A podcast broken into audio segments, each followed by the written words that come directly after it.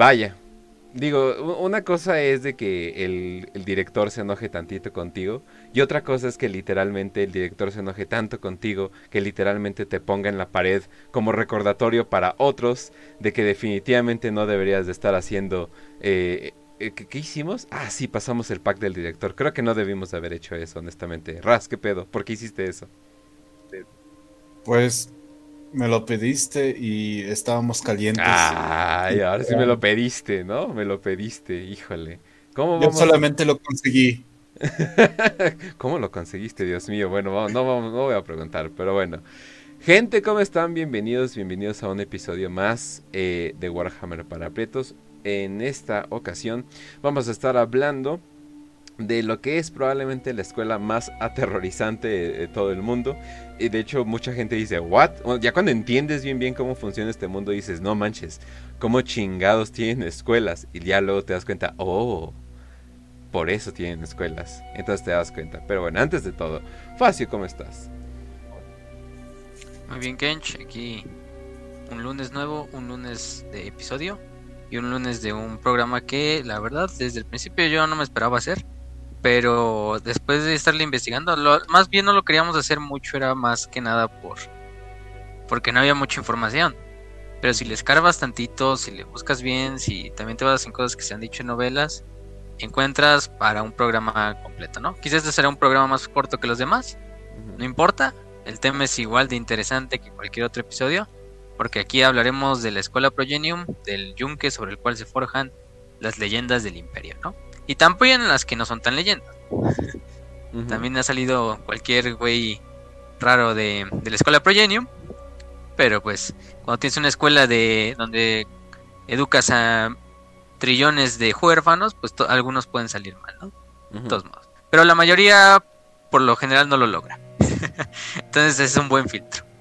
Así es. Eh, bueno, para los que no sepan, estamos hablando de la Escuela Progenium, que es una de las tantas divisiones del Adeptus Ministorium, que es básicamente la escuela eh, religiosa militarizada eh, de, para todos los niños huérfanos, bueno, casi todos los niños huérfanos, y donde salen tus personajes más interesantes, donde salen tus inquisidores, tus comisarios, tus... luego vamos a hablar de bueno, creo que creo que le tenemos que hacer un episodio completo también a los eh, a los asesinos, al oficio asesinorum. Oficio.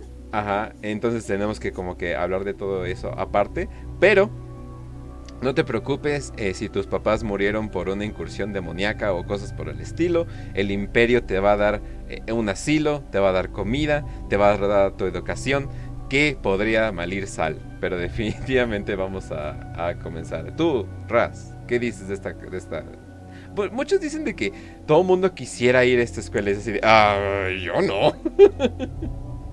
Te voy a decir algo. Y, yo estudié una parte de la primaria en una escuela católica, güey.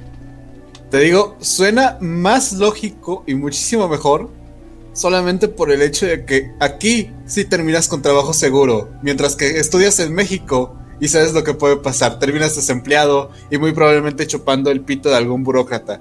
Pero no te preocupes, aquí no estamos para hablar por eso. Aquí lo que vamos a hablar es de la escuela Progenium, de nuestro hermoso mundo de fantasía donde hay trabajo seguro a pesar de que te tengas que morir por el imperio y sacrificar toda tu vida. Qué bonito, qué bonito de la escuela Progenium. Podemos poner la, la música de Dora la Exploradora con esos pobres niños que están incursionando para ser comisario. Y oye, ¿quieres ser comisario, verdad, pequeño Timmy? Ah, muy bien, aquí tienes un perrito. Cuídalo, cuídalo y hazlo crecer mucho. Dispárale. Muy bien, Timmy, muy bien. Oye, ¿ves ese amigo que tienes de, los comisarios? ¿Qué crees? No quiso obedecer una orden. Puedes matarla ahora y te voy a dar cinco puntos para tu calificación final. ¿Cómo no lo quieres matar? Entonces tú eres el que quiere morir. Muy bien, pequeño Billy, pequeño Timmy te dice, me acaba de decir que no quiere cumplir una orden. ¿Qué le hacemos a la gente que no quiere cumplir órdenes, pequeño Billy? Exacto, los fusilamos. Entonces estamos para hablar de eso. Así es. Warhammer, muchachos, Warhammer. De hecho, eh, eventos tan traumáticos suceden en este lugar que inclusive hay alumnos que se les da una medicina para que puedan olvidar eventos traumáticos que pasan en este lugar. A veces también les borran la memoria para que no recuerden absolutamente nada de su infancia con sus padres. Los pocos momentos que tal vez recuerdan de sus padres son borrados porque eh, más o menos, bueno, de hecho esto pasa mucho también con las agencias de inteligencia en, todo el mundo. Eh, lo que es el MI5, la CIA, inclusive por mucho tiempo el CISEN. Eh, sí podías, muchas veces te reclutaban eh, porque eras un huérfano, eh, como estos agentes secretos del gobierno, como que los más elites que puedan haber, te reclutaban porque, era, porque eras un huérfano, entonces no tenías conexiones con, con, este mundo. Y también si te morías o desaparecías nadie te iba a andar buscando ni nada por el estilo. Y pues digamos que tienes un mundo donde hay un chingo de huérfanos, donde de repente, ay, tenemos muchos, muchos, muchos huérfanos, ¿qué hacemos con ellos? Pues vamos a forjarlos para que sean ciudadanos decentes de, de este mundo pero bueno. Stalin lo hizo y le salió bastante bien. También. ¿Por qué no habría de salir mal en, el espacio ahora? Qué raro que salieron tantos huérfanos de la nada. Es como que, wow, what the fuck. Tengo muchos huérfanos. ¿Cuándo han salido mal lo de criar niños soldados, no? Eh, nunca. Pero. Nunca. Pero sí, no. Aparte, la escuela Progenium, van a ver que pues no es muy no es algo muy alejado de la realidad. Lo peor de la escuela Progenium es que es como una mezcla de los lugares más autoritarios con un con un protocolo súper cerrado, con un entrenamiento pues ya dijimos inhumano, porque imagínense, estamos juntando básicamente lo que es como una escuela religiosa, pero así de esas fuertes, no esas religiosas que nada más lo llevan en el nombre, ¿no? Esas donde incluso las monjas, los sacerdotes son los que dan las clases, cosas de ese estilo. También lo digo parte de experiencia porque yo como Ras también durante mi infancia fui a una escuela católica. Yo creo que es un común denominador en muchos latinoamericanos. bueno, yo no por lo menos en mexicanos, no sé cuánto en, cuanto a latinoamericanos, pero, pero las escuelas católicas. Y lo peor es que la ironía es que en las escuelas católicas, al final del día, la mayoría de los pues jóvenes que van a esas escuelas terminan siendo todo lo contrario a lo que la escuela quiso que fueran, ¿no? O sea, oh, las mujeres, pues ya sabemos. Oh, Dios, las em, mujeres. Oh, Dios. Por lo general, los hombres, bueno, en general se ve más con las mujeres, ya saben a qué nos referimos. Eh, cuando incluso cuando hablamos del capítulo este de, de la novela de Alfarius, ahí hablamos un poquito de esto, o sea, siempre las que más restricciones les pongan van a salir las que pues más más promiscuas van a terminar siendo. Igual con los hombres, pero en los hombres se ve más con otras cosas, ¿no? Em, pero así, incluso, entonces digamos, le metemos escuela católica o escuela religiosa, le metemos una escuela, un internado militarizado, ya sea, imagínense el colegio militar de su país, en este caso, eh, le metemos una escuela de fuerzas especiales, donde tienen entrenamientos donde pues los, los jóvenes pierden toda la humanidad. Eh, lo vamos a ver con los Tempestus Ions para que se hagan una analogía, por ejemplo, aquí en México creo que el curso de las Fuerzas Especiales del Ejército dura seis meses. Y son seis meses donde los llevan hasta se rompan física, psicológica, eh, anímicamente, eh, para volverlos a forjar como hombres, ¿no? Y forjarlos como estos elementos que quieren. En por ejemplo, para los Tempestus Ions no son seis meses, son tres años de entrenamiento así. Entonces, tres años de entrenamiento donde, pues imagínense el curso de Fuerzas Especiales de su país respectivo. Eh, pero a, niños de quizá 10, 12 años, máximo quizá llegando a los 15, pegándole por ahí, para volver estos superhombres, que a lo mejor no van a tener los implantes de un Space Marine, no van a tener quizás sus cualidades físicas, de reflejos, etcétera, pero sí les sobra, por ejemplo, muchos Space Marines eh, en nivel de cuántos huevos tienen, están al nivel de un Tempestus Ion, de un comisario, de un inquisidor, incluso de hermanas de la batalla. Y aparte de eso le sumamos que es, esta mezcla medio, medio tétrica y también medio, medio rara entre un ejército eh, religioso, obviamente, porque estamos hablando del imperio, hasta el punto de que los güeyes que se encargan de mantener como el orden, como los prefectos, en este caso, se llaman drill abots, que si lo traducen son como abads o abadesas, en el caso si son mujeres, eh, pues de entrenamiento. Drill, por ejemplo, el Drill Sergeant es el sargento ese que siempre ven en las películas que trae a los Marines de los Estados Unidos a, a pan y verga o cosas de ese estilo. Pero aquí son abats aparte. exactamente. Esos meros, pero aquí aparte son abats, o sea, tienen un título religioso. Aparte, es todo ese fanatismo que ya tienen del culto al dios emperador. Y pues crean lo que. El fanatismo que al final del día le da resultados a la escuela Progenium, ¿no? Y, y, lo, y, lo, y algo de las cosas más importantes de la escuela Progenium es que no hay distinción para quien vaya a la escuela Progenium. No importa si eres un huérfano que eras hijo, no sé, de un gobernador planetario. No importa si eras huérfano de unos simples trabajadores de un manufactorum. Eso no importa. Para la escuela Progenium tú eres igual y al final es carne fresca para entrar al, al matadero, ¿no? A este matadero donde van a salir héroes y van a salir em, heroínas que al final del día le van a dar al imperio sus victorias. Y de hecho mantienen pues la estructura básica del imperio en sus niveles más básicos. Porque aparte de que salgan comisarios, aparte de que salgan Tempestus Ions, hermanas de batalla, asesinos, inquisidores, muchas veces la gran mayoría no va a llegar a esos puestos. La gran mayoría de hecho se va a ir a ser funcionarios públicos del imperio, ya sea del Adeptus Terra, del Administratum, del propio Ministorum, em, por ejemplo también del Departamento Monitorum, que es el que se encarga de toda la burocracia de la Guardia Imperial. La mayoría de los reclutas van a salir ahí. Sí, bueno, cuando no pierdes el tiempo estando en internet haciendo memes o tratando de salir con tus amigos cada viernes, yo creo que si te dedicas bastante bien a la escuela y terminas siendo una pistola en, por ejemplo, matemáticas, administración, que la pinche ley imperial, que la religión del emperador, bla, bla, bla, bla, bla. Ah, y además Entonces, pues, obviamente. Y además esta es una de las pocas organizaciones donde están separados por, por, por sexos.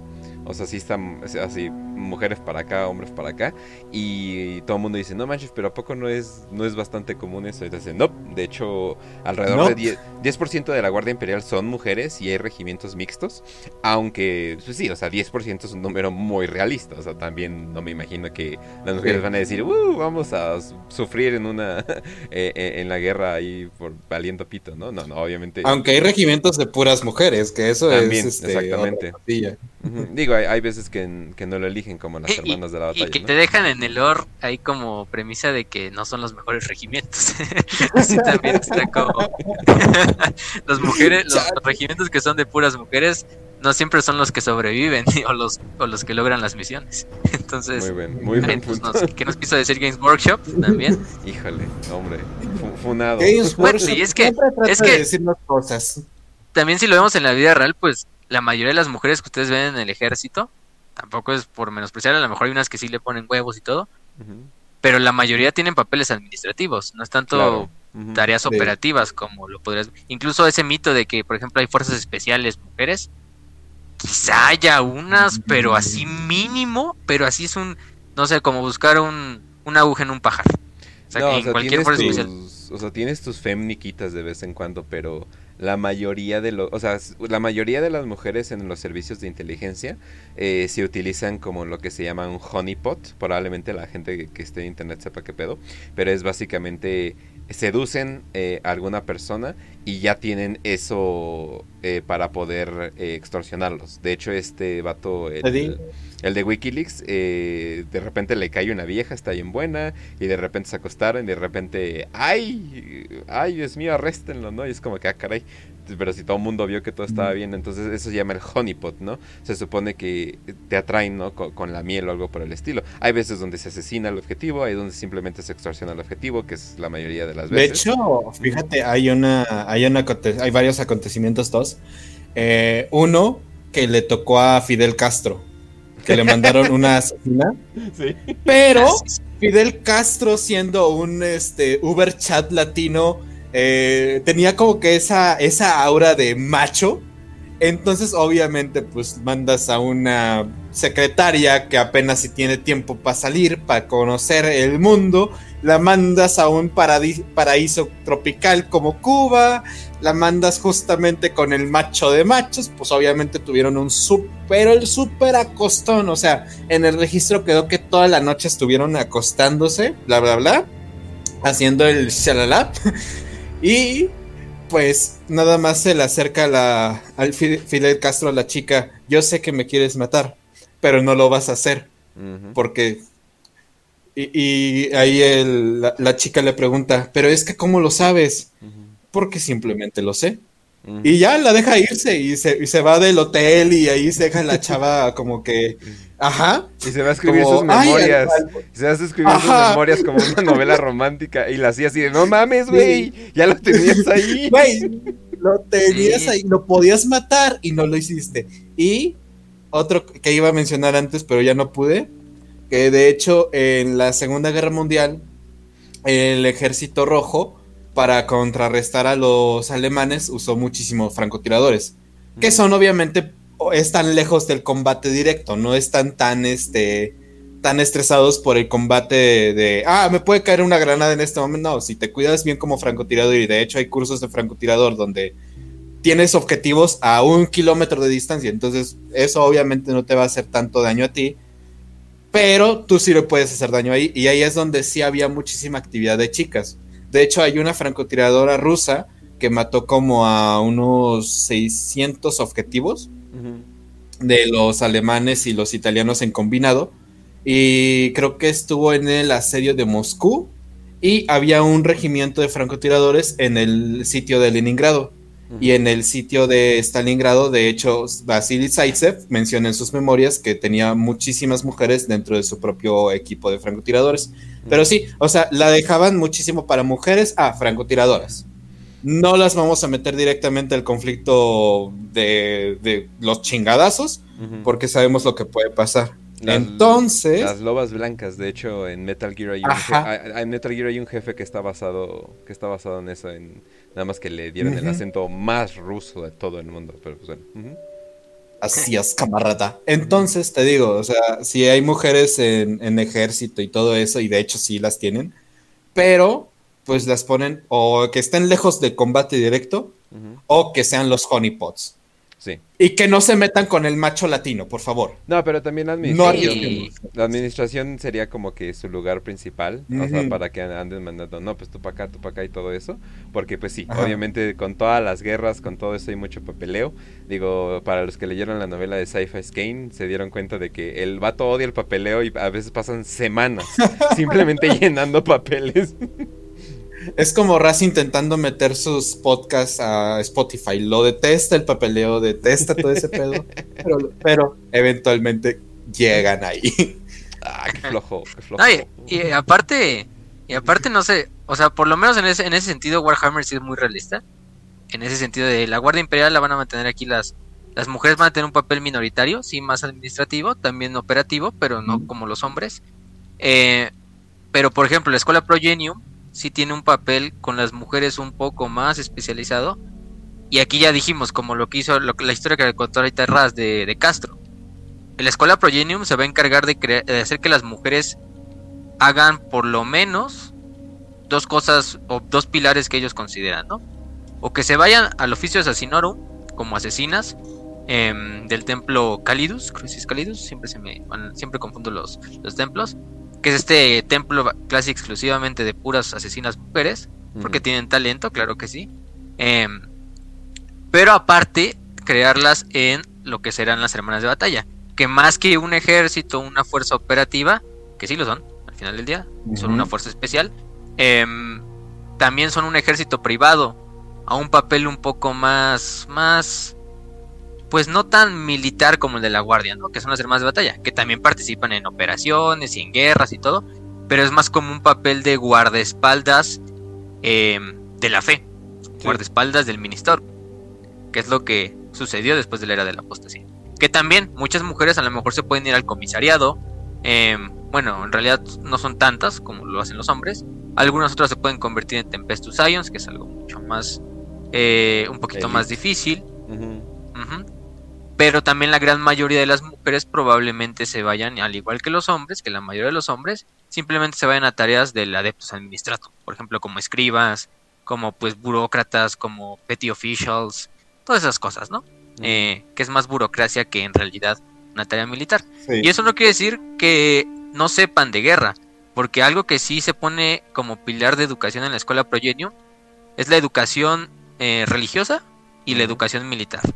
Entonces, hasta Digo, el más pues, bajo de los administrativos sabe de doctrina militar.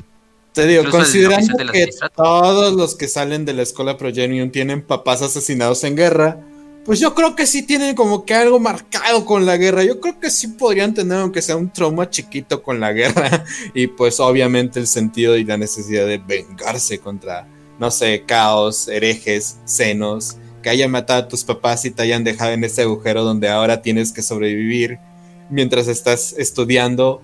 Y de por sí la gente se queja de las escuelas. De por sí tenemos, eh, todos los que estudiamos, tenemos un chat, un grupo de chat con todos los compañeros donde nos quejamos de los profesores. Ahora imagínate eso, 24/7 en un internado, donde no, no existe el internet y tienes la posibilidad de tener que matar por necesidad a tu mejor amigo. Yo creo que sí van a tener bastante coraje. Y van a ser muy buenos para la guerra, van muy buenos para los chingadazos. Pero no me sí creen voltear una- a ver al comisario. Es que sí hay una hay un balance increíble que tiene que hacer la escuela Progenium, porque y es Sí. un balance como mo- bueno, yo que fui maestro, eh, eh, ya cuando lidias con más de un alumno que te puedes llevar como que más o menos bien, es una combinación entre que te tengan miedo, que te tengan respeto y que le caigas bien.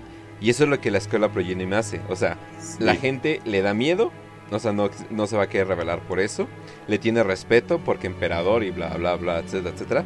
Pero aparte, que te caiga bien la institución como para decir, voy a, voy a hacer bien mi papel. O sea, voy a hacer bien mi papel y voy a ser orgulloso y voy a ser un miembro funcional de, o sea, de esta sociedad. Entonces, está cabrón. O sea, es una combinación que sí deben de hacer. O sea, sí es un balance muy, muy cañón. Digo, no me sorprende que por eso tengan de vez en cuando eh, rebeliones eh, eh, entre, entre sus propios grupos. Y sean castigados horriblemente. O sea, niños. ¿Y ahora dónde estamos, Kench? En la pared, exactamente.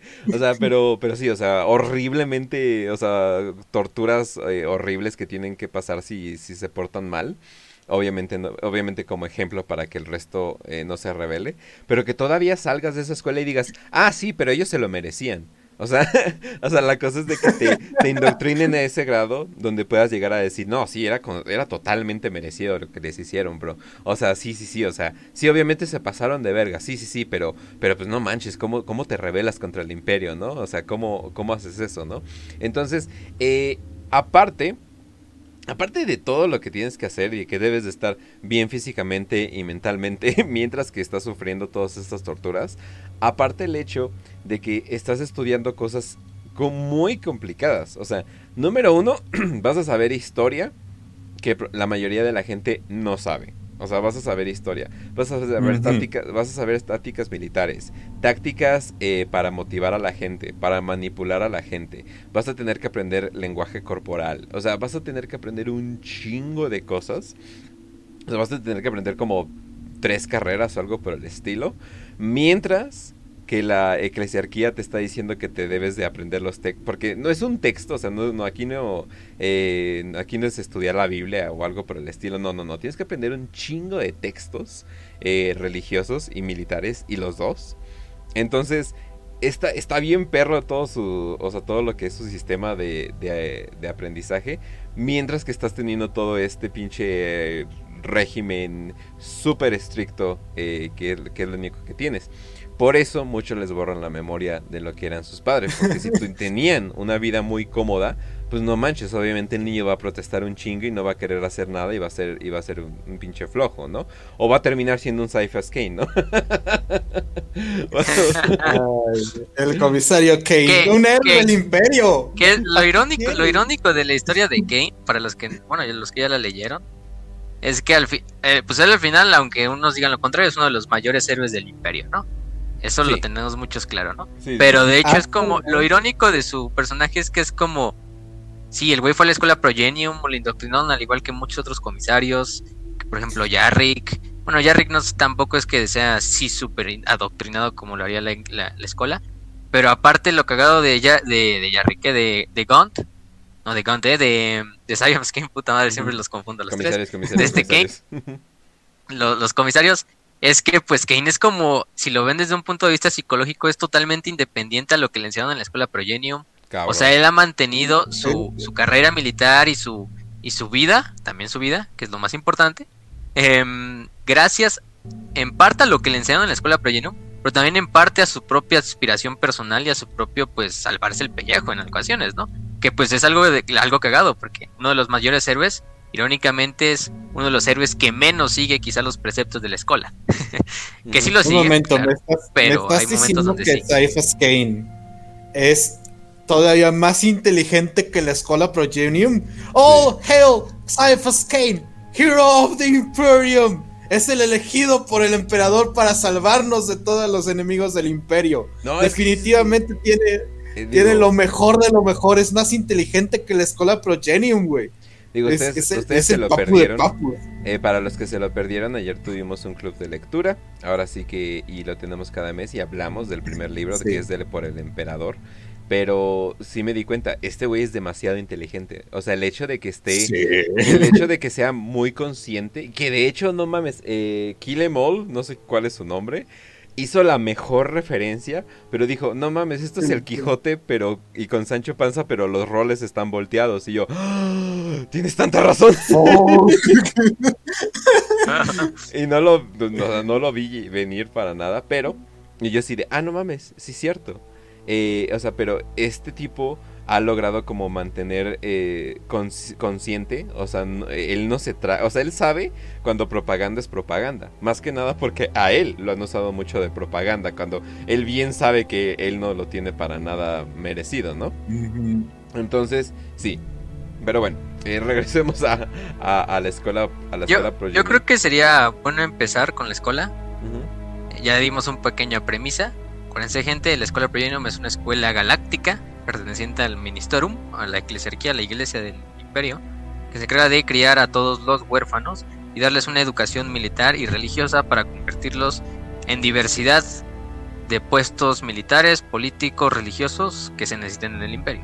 Esa es la premisa, ¿no? Todo tiene un origen, siempre todo tiene un origen, y pues el origen de la escuela Progenium viene enlazado con el origen de la eclesiarquía. Digamos que la eclesiarquía surgió unos siglos después de, de la, del final de la herejía de Horus, cuando estos cultos al dios emperador empezaron a tomar bastante poder. Y su punto más álgido, su punto de mayor eh, nivel, fue durante el reino de, de Gosh ¿no? Del que todos conocemos como uno de los más grandes déspotas en la historia del imperio. Eh, en el episodio de las hermanas de batalla hablamos un poquito también de su reinado y del reinado del terror de Bandair, que se enlaza también con la creación de las hermanas de batalla, pero en esta época fue donde se creó por primera vez este precursor de lo que era la escuela Progenium, que era esta escuela para todos los huérfanos, pero como todo en el reinado de Gog Bandair, pues se pervirtió. Eh, en realidad, más que, más que decir que era una escuela para mantener las organizaciones del imperio, era una escuela para generar gente adoctrinada que apoyara la eclesiarquía de manera super fanática, independientemente de si tenían un culto al dios emperador, si veían por el mayor imperio. En realidad era más bien una, un lugar donde se le lavaba los cerebros a los jóvenes, para que al final del día participaran como parte de o las esposas del emperador, que eran las precursoras de las hermanas de batalla, o de la Fratris Militia, creo que se llamaba, que era la, el ejército de Bandair, que sí en esa época eran de hombres, la mayoría. Em, el problema con esto es que, pues, en el reinado de Bandair, si la escuela Progenium podemos decir que es cruel, inhumana en muchos sentidos actualmente, en el 1941, pues en la época de Bandair era todavía peor. Y lo peor es que no se sacaba ningún beneficio de ni para los, los, los Progena. Progena es el nombre que se le da a los estudiantes que entran a la escuela Progenium, porque son los hijos o los la progenie del imperio en general, los hijos del imperio. Em, en esa época la pro- los Progena pues simplemente se utilizaban desde el momento en que llegaban a la escuela Progenium o había de había unas cuantas. Te ibas a las esposas del emperador, te ibas a la Fratris Militia o de ahí probablemente lo más lo, lo que le pasaba a la mayoría de la gente y de los huérfanos en realidad es que pues lamentablemente los utilizaban ya sea como esclavos y no, no solo nos referimos a esclavos pues serviles o cosas de ese estilo. Muchas veces las mujeres pues eran dadas a nobles, a grandes familias del imperio o que apoyaran a la eclesiarquía para ser literalmente esclavas sexuales. Sí. Eh, los hombres pues la mayoría también como esclavos serviles o como mano de obra. O Algunos sexuales, se- dependiendo la, la- ¿O el gusto de ellos. Digo, Todos, Del todos noble los en cuestión. quieren un twink. Y sí, pues en esa parte ese era uno de los principales problemas. Aparte, se les lobo- los lobotomizaba para que fueran totalmente fieles a la eclesiarquía, a su, a su majestad este. Coach. Y los que tenían algunas cualidades que a lo mejor decías, ah, estas cualidades son buenas para un soldado, se iban ya, dijimos, a la Fratis Milicia o a las esposas del emperador, ¿no? Que eran las, las hermanas de batalla eh, primerizas. En este caso, pues en esa época la escuela Progenium se volvió un, un baño de sangre, eh, donde se cometieron varias atrocidades en nombre de Bandair. Eh, muchas personas murieron. Incluso algunos simplemente iban a la escuela Progenium a ser torturados. Quizá eran de familias políticas enemigas de la eclesiarquía. Y se les quitaban a los niños. Aparte los papás pues probablemente los mataban Sí. y los niños se les llevaba a la escuela Progenium y era algo un poco mucho más cruel porque si lo ves de manera de manera realista, ¿qué es peor para un padre, no? Que a su hijo lo maten o que a su hijo lo conviertan en lo que ellos jugaron destruir, ¿no? O que el hijo los termine ellos vendiéndolos o mm, o que ese hijo que ellos crearon con amor y que crearon con ese ideal que ellos creían, quizá de llevarle la contraria a la eclesiarquía, de velar por el emperador, de llevar en realidad los ideales del imperio, terminara siendo un robot más, un autómata más de la eclesiarquía, que le sirviera a ellos como un soldado, como un espía, como lo que fuera, y vendiera al final a sus padres, ¿no? Eso es todavía un poco más, incluso más cruel que simplemente llegaran y mataran al hijo, o se lo, o lo, o lo hicieran algo así, o lo vendieran como esclavo, ¿no? Por lo menos dices, pues, a lo mejor mi hijo todavía va a vivir, yo, yo no, pero sí, hay esos momentos donde incluso la escuela Progenium los, los forjó en estos pues, seres que traicionaron a sus planetas, a sus padres, a sus a su gente, ¿no? Y eso es de lo, de lo poquito que, que pasó en esa época de, de la, de la era de Bandair. No, y, y lo, que Afortunadamente, pasa, lo que pasa con Van Dyer también es de que, o sea, es un personaje que usualmente en 40k hay personajes malos, pero tienen algún contexto como un poco gris. O sea, todavía Se como hacen que se- grises. A esta escala y de espectro de, ah, no es el malo totalmente, sino que tiene sus razones de ser malo. Pero con Sí, Coach. Van Dyer. No, con Ghost Van Con Dyer, Coach o sea, Van Dyer. Era un hijo de la chingada, o sea, completamente. O sea, no tenía nada, o sea, pero ni, un- ni algo que pudiéramos decir que era como que salvable el güey constantemente. Era un burócrata, Kench. completamente. Ningún burócrata es bueno. Completamente, no, y o sea, e- era e- el terror, o sea, porque entonces cualquier persona que se le lleve la, la, la contraria, no, pues se iba a ver como un, un héroe, pues sobre todo por tanto poder que tenía. Y pues digo, lo bueno, digo, podríamos verlo de esa manera, es de que creó héroes inolvidables y también que creó la, eh, las hermanas de la batalla, básicamente, ¿no? O sea, podríamos decir que tal vez hubieran salido de, de otra puede- manera, pero no. Se puede decir que, que lo único bueno que, sa- que salió de Coach Van Dyer es Alicia Dominica. Solamente. sí. Sí. Solamente. Sí, y este, y Sebastián Thor, que fue el que Ah, sí, y Sebastián Todd. Pero sí, o sea, esa parte, lo que hago de Bandai es que como bien dice Kench, no tiene pues, o sea, al menos- incluso en todos los personajes que digamos de Warhammer, la mayoría tiene algo redimible, pero Bandai sí es como, pues qué bueno que se murió a la chingada, ¿no? Este, aparte, pues Bandai ni siquiera era un hombre de fe, por lo menos tú dijeras, ah, es que el güey sí está iluminado por el, está loco, ¿no? Pero está iluminado por el emperador, o quizá todo lo está haciendo por una misión más grande que es mantener el imperio a la larga, o cosas de ese estilo. No, No. el güey simplemente era un burócrata del burócrata. administratum que usurpó el poder del ministerium y del administratum, así de esta manera teniendo a los dos formas más grandes de- del imperio, ¿no? Las dos instituciones. Por una parte tienes a la administración religiosa y por otra a la administración civil. Nada más te faltaría la militar, que casi casi también la llegó a tener. De, de hecho, ya tenía a los asesinos, entonces pues tenía también a los Tempestus y todo ese pedo. A la parte imperial prácticamente, Ajá. casi toda. ya tenía En realidad los que se mantenían independientes eran el Mechanicum, los Astartes y los custodes. Y, ahí- y los custodes. Y ahí Mm. acabamos. O sea, en realidad al final les, les sirvió como contrapeso porque pues Sebastián Thor impulsó y a mucha gente siguió a Thor y todo esto y lo terminó destronando a, a Van Dyer. Y Hasta aparte el Dominica emperador. fue convencida. Hasta el emperador siguió a Thor. No puede, no, literalmente siguió a Thor, le puso, le limpió la tormenta de la disformidad. A ver, mijito, entre por favor a limpiar este desmadre, que mi, que mi patio de juegos está haciendo un, un cagadero. y ya llega Sebastián Thor. Y luego termina perdiendo su cabeza por alguna extraña razón. No, no te estoy viendo a ti, pequeño Necron. Entonces, pues básicamente hay que entender que el origen de la escuela Progenium viene de un burócrata que se la pasaba siendo corrupto y que muy probablemente era un burócrata latinoamericano porque era demasiado corrupto para ser verdad. Sí, sí, sí. Podríamos decir eso. Y pongan los objetivos si quieren a Bandai, la verdad es que todos les quedan. Sí. Entonces, y todas las perversiones posibles, pues no por nada eran las esposas del emperador y a la larga eran las esposas pues de Bandai, casi casi las esposas de. Bandai. o Sí. sea, no, no por nada tiene ese nombre aparte. Pero bueno, lo bueno es que pues eso llegó a un final con la con el final de la era de la apostasía, cuando Sebastián Thor toma el cargo de la eclesiarquía y restituye todo el desmadre que hizo este este este Bandai. De hecho, él disuelve a los Frateris Templars y a las esposas del emperador les da otra oportunidad y se convierten en las adeptas sororitas, ¿no? Las hermanas de batalla que todos conocemos y amamos. Em, ya después de esto es cuando ya se hace un...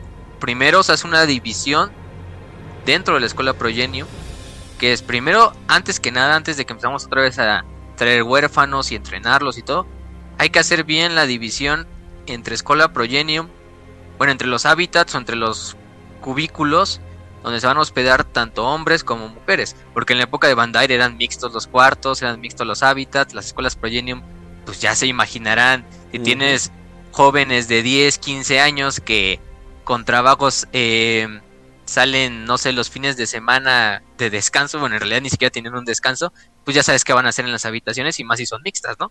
Sí. Entonces, un- uno de los principales problemas y que vio Thor, bueno, que vio la, la escuela, fue primero que nada dividir. Hay que hacer bien esto de que las Básicamente mujeres, pasaron por de una hacerse- parte. Básicamente pasaron de hacer el Conalep a hacer una UNAM. ah, bueno, ah, pues tampoco es mu- mucho el over, pero bueno. Entonces, Bueno, bueno. Este, pero sí, o sea, en ese sentido, pues se llegó a hacer esto, ¿no? De dividirlo. Y por un una parte, pues, militar, más fácil. ah, es más fácil, algo así. Aunque Sí. creo que ahí son mixtos también, entonces no sé cómo. Puta madre. Pero, pero bueno. En ese sentido, Wow, pues wow, sí, wow, en realidad ya no hay. ¿Son mixtos? Ajá. No En mames. el colegio militar, creo que sí. Holy La verdad, shit. no sé. a lo mejor hay alguien ahí que que nos eran pueda corregir. ¿eh? Oh, No, creo que sí. No sé, o sea, a lo mejor. A lo mejor los dormitorios y todo eso sí, pero la educación sí se las dan conjunta. Ah, ok. En la, en la escuela ok. Progenium, Ya, no, en la escuela ya. Progenium Bueno, sí les dan como su educación. O sea, desde el momento. O sea, en realidad, hombres y mujeres en la escuela Progenium se verán que unas cuantas, par, un par de veces en sus vidas, en sus carreras militares dentro de la escuela Progenium.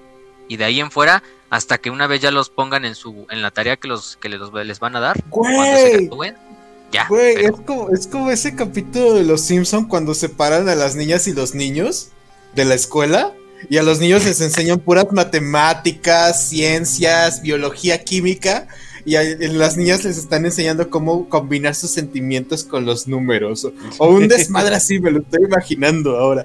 Gracias. Ahora la escuela Progenium es esa escuela de Los Simpson.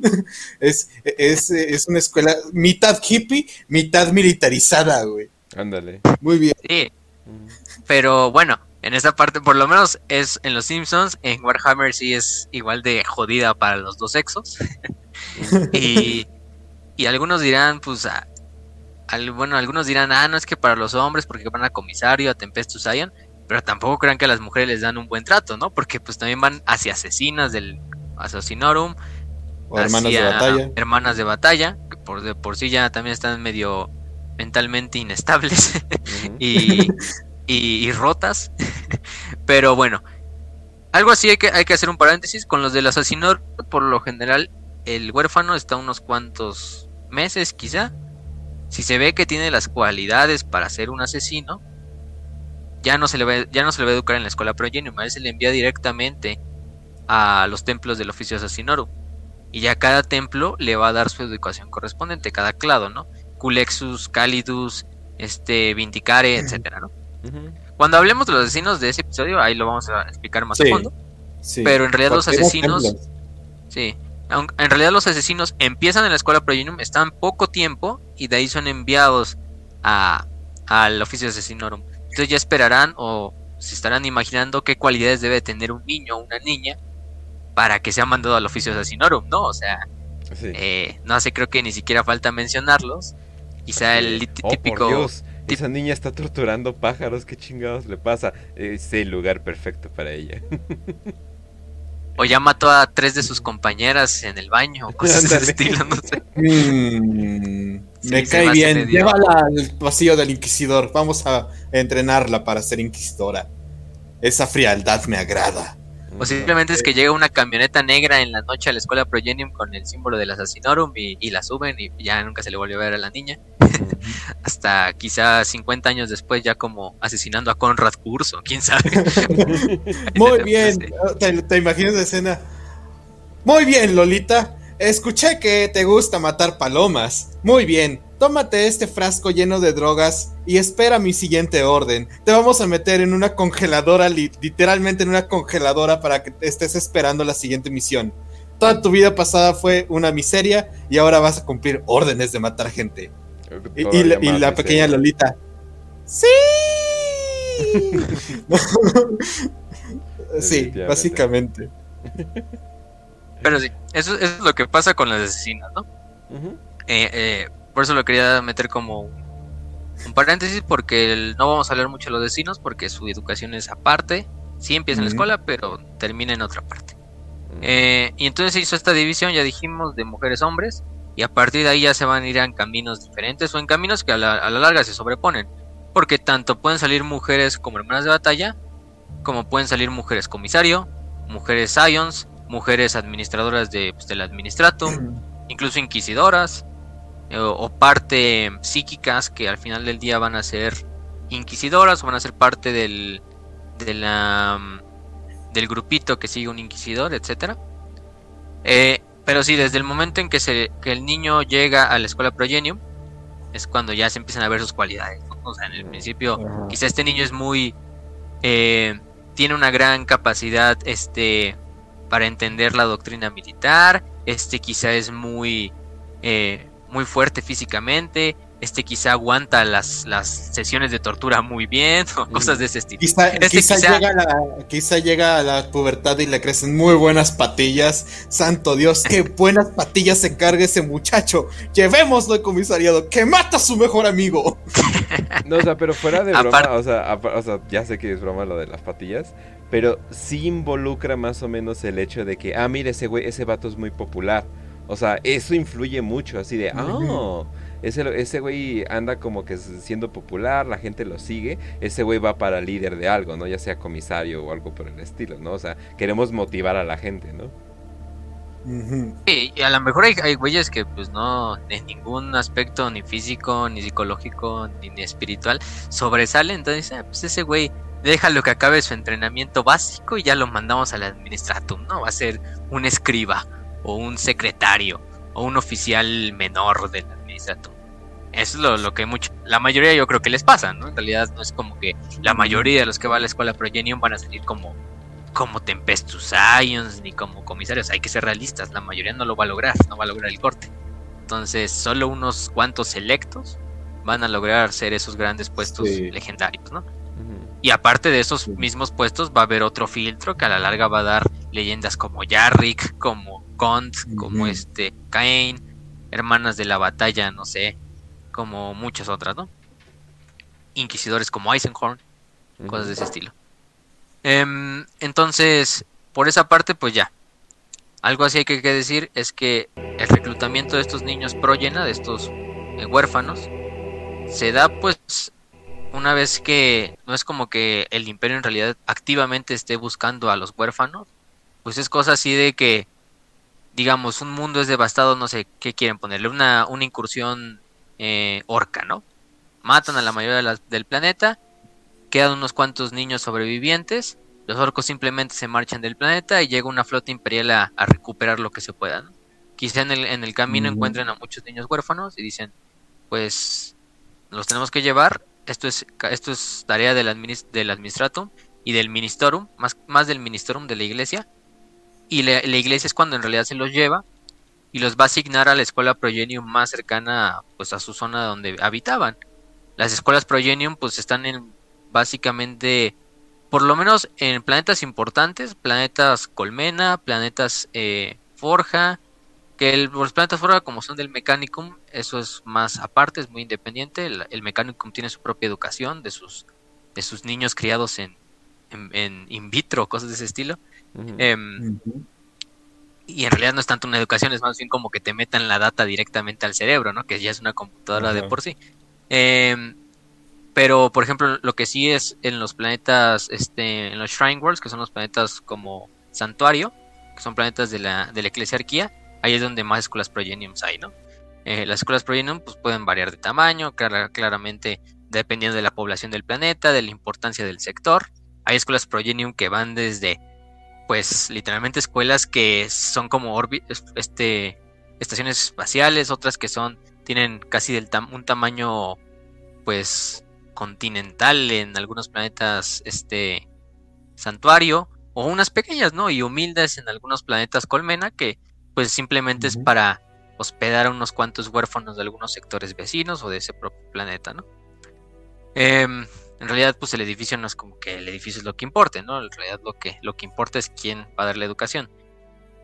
Y ya, entonces cuando se les llegan estos, estos niños, algo, algo importante antes de, ya crearlos y pasar a que se especialicen, es antes que nada, es destruir toda su identidad cultural que tenían antes, em, destruirla toda para reforjarla en una sola identidad religiosa militar que se les va a impartir en la escuela Progenium.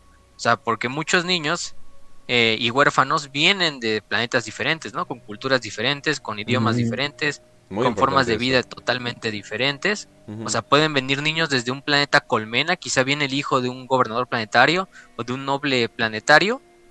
Y del otro lado puede venir el huérfano de unos campesinos de un mundo agrícola, ¿no? O sea, desde contextos tan diferentes.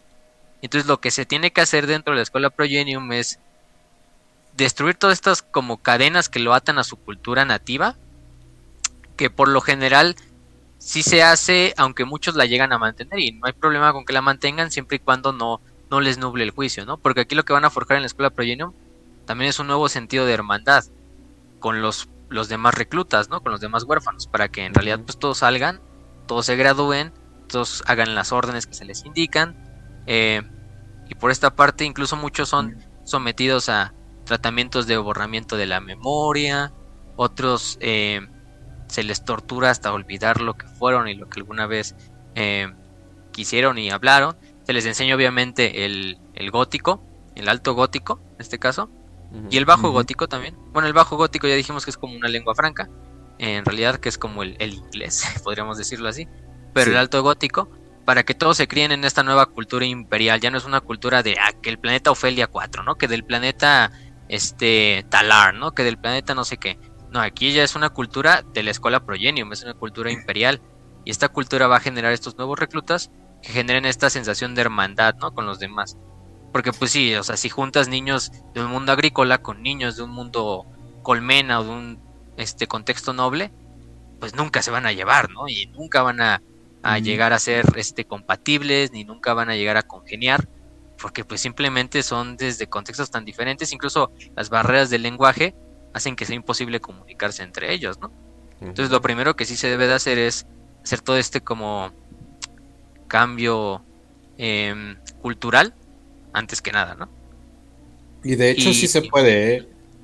O sea, históricamente hay dos casos que se pueden mencionar aquí, que es uno con el Imperio Romano, donde justamente los hijos de los nobles eh, de las tribus bárbaras que eran conquistadas en el periodo de la Pax Augusta, se los mandaron a escuelas romanas, o bueno, escuelas italianas, donde aprendían latín, aprendían a dirigir. Es por eso que en la crisis del siglo III hay generales que son de los Balcanes, cuando son completamente romanos en toda su cultura, eh, forma de ser, pero de sangre latina no tienen casi nada. Mm. Y lo mismo ocurre, por, por eso es que hay luego emperadores. Ah, este emperador nació en España. Este emperador nació en la parte de, de las Galias. Este emperador nació en tal. Ajá, es porque se educaron de una manera tal que reemplazaron su cultura local con la cultura romana y aprendieron además a ser este, militares, que aprendieron a ser eclesiásticos ya cuando entró el cristianismo, eran un poco más educados en ese sentido. Y en el Imperio Otomano ocurría con los, con los genízaros, que originalmente eran eh, extranjeros o conquistados por los propios otomanos, pero se les eh, educaba en religiones, en filosofía, en artes, o sea, los genízaros eran como la creme de la creme en, educación, güey, y había muchísimos que se dedicaban a la música, había genízaros que eran poetas, entonces ahí se está viendo como que hay, por ahí va esa onda de, ok, sí, te, me vas a entregar tu cultura, yo te voy a imponer mi cultura, te voy a imponer esta, esta forma de ser, incluso te estoy borrando todo tu pasado, pero te estoy haciendo un ser humano que va a producir muchísimo más ya siendo parte de mi sistema. Entonces eso es algo que se veía, te digo, eh, se vio en el Imperio Romano, en el Imperio Otomano, y es una manera de imponer el poder, se supone. Pues, pues los, genízaros, los genízaros, por ejemplo, como dices, pues eran hijos de cristianos, ¿no? Que se los llevaban a, a Turquía y ya los, los, los, los, educaban en el Islam para que fueran soldados súper leales al, al, sultán, aunque venían de contextos pues totalmente eslavos. Cristianos, ajá, o sea... Es lo mismo, lo mismo que pasa aquí con los, con los jóvenes huérfanos de, del imperio, ¿no? No te sirve de nada tener huérfanos dispersos culturalmente ni lingüísticamente, porque a la hora de mandarlos al campo de batalla o mandarlos a su tarea administrativa, pues no, ni siquiera se van a poder coordinar con las demás fuerzas imperiales, ¿no? Porque pues al final del día el, idioma que utiliza el imperio es el gótico, como lengua franca, ya sea en su variación baja o en alta, ¿no? Que el alta es un poco más aristócrata, militar, de altos mandos. es latín. Es el latín. Es Escola Progenium, ese es el, literalmente el nombre en alto gótico. Casi casi si lo pusiéramos en bajo gótico sería como la escuela de pues de la de la progenie de los hijos. Entonces es esta parte, ¿no? Por ejemplo, Yarrick, Yarrick eh, es un buen oh. ejemplo. Yarrick Gaunt son buenos ejemplos de, de güeyes que fueron a la escuela Progenium, pero no se les borró su cultura original de, de, de madrazo. ¿Y por qué? Porque Yarrick y, de, y Gaunt vienen de contextos en los cuales, pues, son, son, sociedades que ya están muy anidadas en lo que es la idiosincrasia del imperio.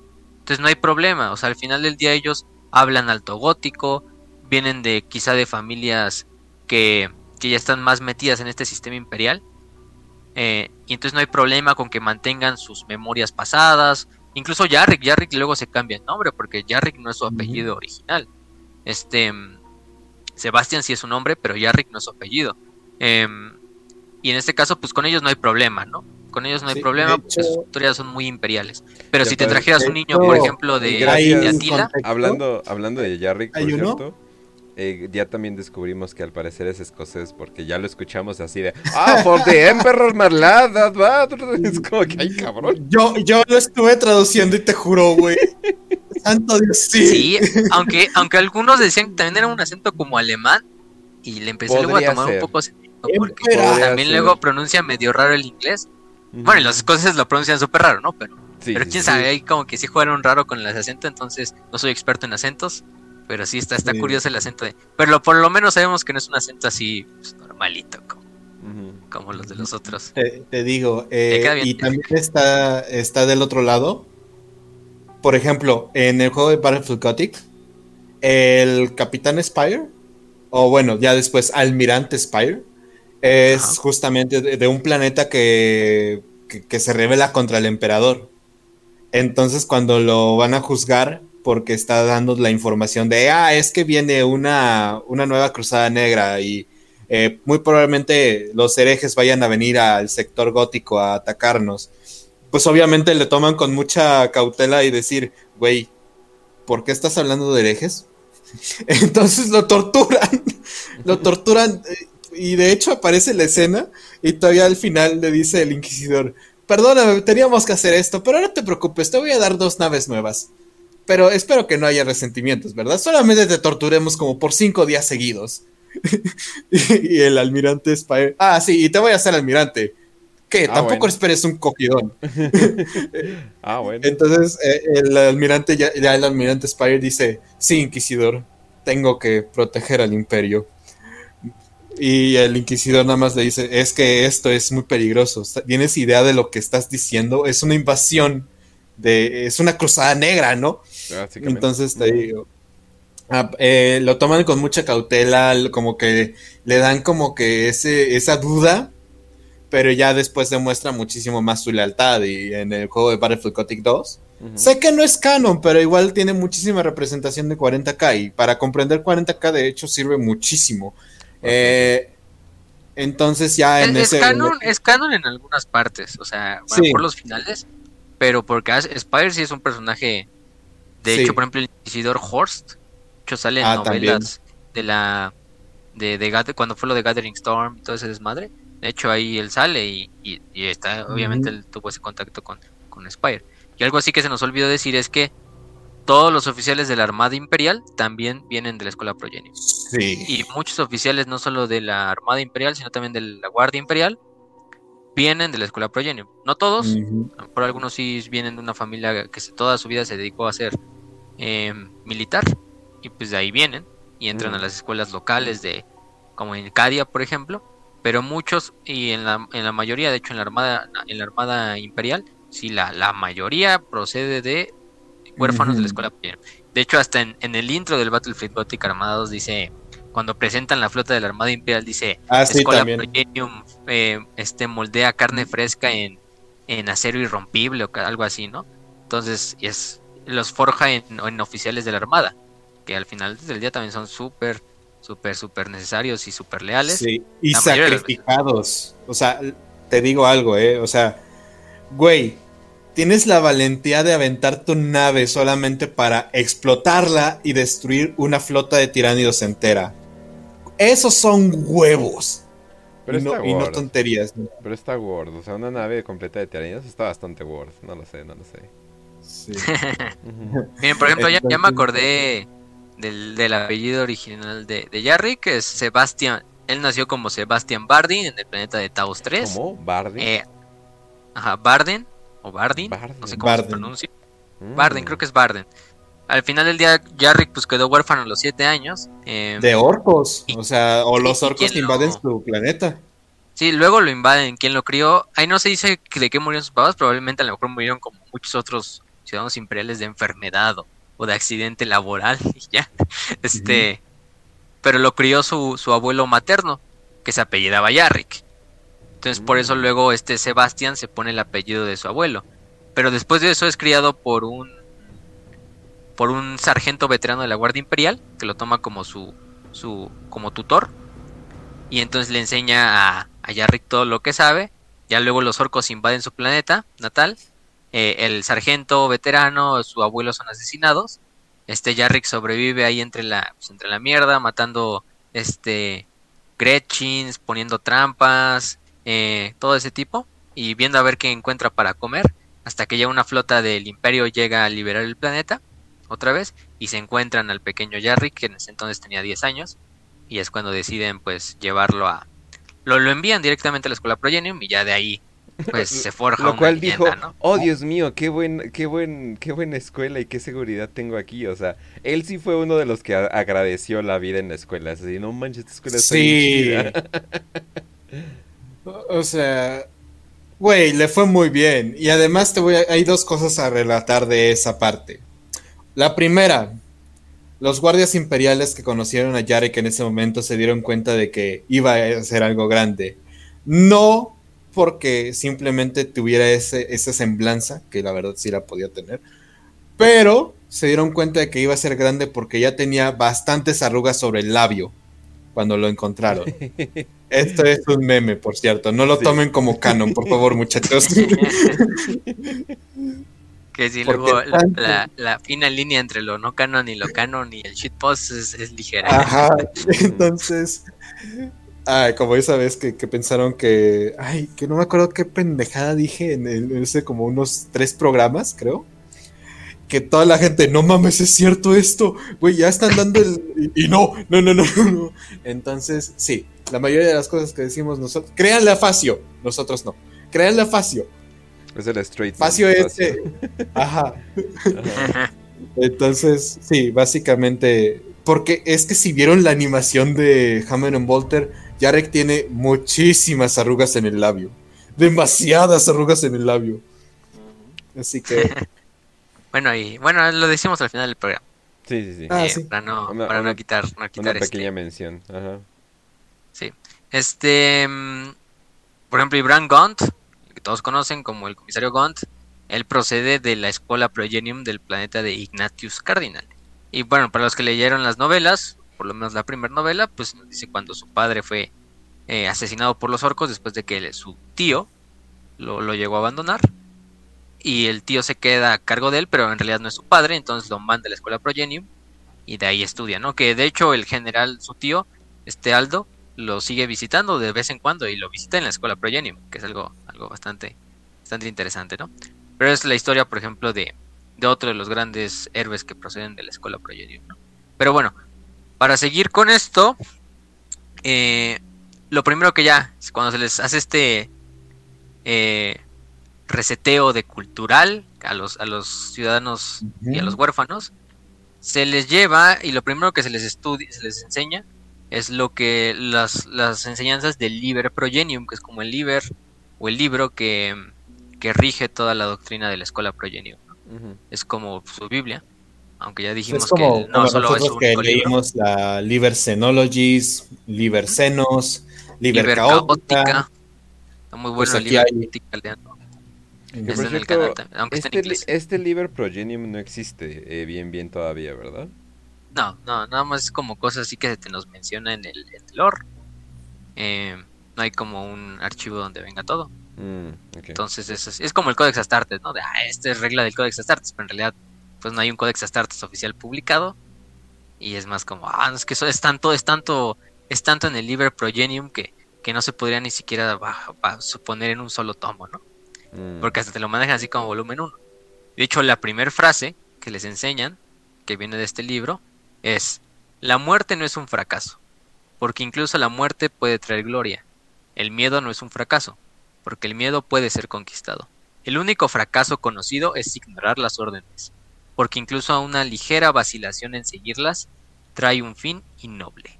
Oh. Es lo primero, lo primero que se les enseña. Entonces, ya pueden ir viendo la premisa, ¿no? Si te están diciendo desde el primer versículo del Libre Progenium que no seguir órdenes es el camino hacia la perdición y hacia una muerte, pues, eh, innoble, pues ya, ya van a ver cuáles van a ser muchas de las pruebas, ¿no? Y el eje central de las pruebas de la escuela Progenium es siempre seguir órdenes, ¿no? Y unos dirán, ah, Sí. es que se les cría para ser unos autómatas sin, sin criterio propio, eh, Estás siendo un hereje. Y le disparan. Aparte de eso, véanlo desde un punto de vista donde en realidad lo que le importa al imperio es la sobrevivencia. Tienes que crear esos hombres que tampoco es indigno seguir órdenes, tampoco es indigno tener tu propio criterio y, y ver cuando las órdenes son órdenes que no tienen ningún sentido, que no merecen ser seguidas. Pero para criar estos hombres que luego van a tener un criterio quizá más propio, como Jarry, como Gunn, como Kane, como los que sean, como el propio Eisenhorn, desde niños primero les debes de enseñar ese, ese dogma, ¿no? De primero sigue las órdenes, cuando ya tengas esa como autoridad tu propia moral para dirigir a tus propios hombres, para dirigir tu propio destino, porque todavía ahorita eres un niño, ¿no? Pues no sabes mucho y, y muchas veces los niños y los jóvenes pues tienden a ser este eh, cómo decirlo pues de una forma un poco insolentes en ese sentido pero a la larga lo que vas a generar es que ese hombre que tú criaste bajo ese dogma de seguir órdenes a diestra y siniestra eh, con el tiempo va a tener esa fuerza para imprimir esas órdenes, ese liderazgo en los hombres que él dirija, en las misiones que él haga, en todo lo que sea necesario, ¿no? Y pues sí, en ese punto, pues la, la escuela Progenium es, es un buen, es una, una buena filosofía. Llevado al extremo, claro que sí, como en todo en Warhammer y en el Imperio, Claro. pero, pero el mensaje, el mensaje, el mensaje troncal sigue siendo algo, algo, algo que incluso te pone a filosofar, ¿no? Que son de esas cosas que no todos los universos de ciencia ficción te ponen a hacer, ¿no? Incluso cosas tan simples como Te este algo, tema de la eh. escuela Progenium te ponen a pensar. Y es de las enseñanzas que te deja Warhammer. Que hemos Te dicho, no, algo. no se queden nada más con el universo, sino quédense también con las enseñanzas. Ya sean malas, buenas, y ya dijimos, en Warhammer no hay ni buenos ni malos, es todo gris. Y llévense esa parte también. Sí. Te digo algo, ¿eh? Yo que estoy en, en universidad y todo ese pedo, güey. eh, Es súper cagado porque hay gente que sí, que no le gusta recibir órdenes, güey. Que, que, lo que se ve que tiene problemas con eso. Y son las personas... Y no, no, no estoy diciendo nada, no, no voy a decir nada, solamente eh, que es, esa es la gente que más problemas tiene Ujú. Y que se arma de muchísimos problemas, Sí. mientras que una persona, yo, uh, yo que soy Sí. realmente estoico, o sea, sí soy estoico IRL, Ujú. eh, entonces, pues es primero el deber, luego el placer, ¿no? Eh, ah, sí, siguiente orden, ¿qué tengo que hacer? Muy bien, ya lo cumplí, siguiente orden, ¿qué tengo que hacer? Muy bien, ya lo cumplí, entonces es este, como una rutina, ¿no? Y te digo, desde que agarré ese, esa onda, Ujú. Fuera de pedo, fuera de mame todo lo de Warhammer y vida real, ¿no? Ya hablando de vida real, siento que mi vida tiene más sentido, güey. Fuera de pedo que cuando estaba haciendo, pues, pendejadas, ¿no? Entonces, ese es, ese es lo chingón cuando, cuando lo platicas con Warhammer. De, ok, sí, esto está muy bien, aquí tienes tu, tu nuevo estilo de vida, un estilo de vida que te puede servir bastante para, para forjar carácter, porque pues a nadie, nadie, nadie va a seguir a un pelmazo. O sea, fuera de pedo. Te- o te respetan y te quieren un chingo, y ya a partir de tu carisma te forjas una imagen, o simple- que eso es lo que, lo que principal para comisarios, inquisidores, o es con estoicismo, que igual los comisarios, hermanas de batalla. Entonces, eso es lo que estás viendo, ¿no? ¿Con ¿Qué habilidades vas a agarrar en tu vida como futuro ciudadano imperial para darle tu vida al imperio y el servicio del emperador? Que eso es algo, o sea, para los, para los imperiales es algo wow. Y si tienes algún problema con eso, ahí están las bandas de guerra de los, de los del caos para que seas igual de feliz haciendo tu desmadre. Ahori- En este, en este mes vamos a estar leyendo de los, de los amos de la noche, así que ahí está perfectamente lo que puede pasar cuando te entras a una banda de guerra del caos. Pero sí, eh, finalmente como que si quieren llevarse esos mensajitos, esa, esas enseñanzas, esas filosofías, pues ténganlas en cuenta, ¿no, muchachos? Y, y hagan algo con sus vidas. De verdad, Y al para final ustedes. hasta, y al final hasta, como dices con lo del caos, pues los del caos no, no soy También antitraidor ni nada. Todos dicen, ah, no, es que los del caos son la, la libertad absoluta y no seguir órdenes nada. Pero en realidad, eso, eso, eso que les la gente, aunque la gente diga que ellos no tienen ningún patrón, ni nada, ni nada de este estilo, no siguen órdenes de nadie, todos tenemos una imperativa eh, que seguimos, ya sea espiritual, eh, moral, personal, material, lo que sea, una persona, un objeto, una aspiración, todos seguimos órdenes en base a eso. Eh, incluso decir también muchas veces, ah, no, yo soy una, una total mental. Pues la verdad es que también es como una mentira, un, un cope, ¿no? En, en ciertas maneras. Eh, obviamente todos debemos aspirar a, a, a liberarnos, pero liberarnos siempre y cuando nosotros seamos nuestro propio patrón. Y el caos también es de esas formas de, ah, nosotros no tenemos patrones. Y como bien lo decía este, el, el Khan, ¿no? Por ejemplo, en el episodio del. Khan, de, pues, no, Mortarion, tú, incluso ahorita, aunque digas que no tienes ningún patrón, ni que el emperador es tu patrón, ni nada, tú ya le vendiste y ya hiciste un pacto con esas entidades de la disformidad. Y al final del día ellas van a venir a cobrar lo, lo que te ordenaron inconscientemente, ¿no? Y es algo, algo ahí, hay algo ahí, ahí, ahí cagado con el este. Horus decía que él iba a liberar al imperio y pues estaba convirtiéndose en otro tirano. Solamente Sí, que de los dioses oscuros. Sí, al final él no tenía el poder. Em, y entonces, bueno, pero eso es otra, otra historia, pero bueno, nos sirvió para, para poner ese punto de seguir órdenes que mantiene la escuela Progenium como uno de sus dogmas centrales. Y entonces ya, se les envía a la escuela, se les da su especialización en base a lo que van a, lo que se les, se les llega a, a ver. Los que están a cargo de esto son los Drill Abots, los que ya dijimos, los Abats.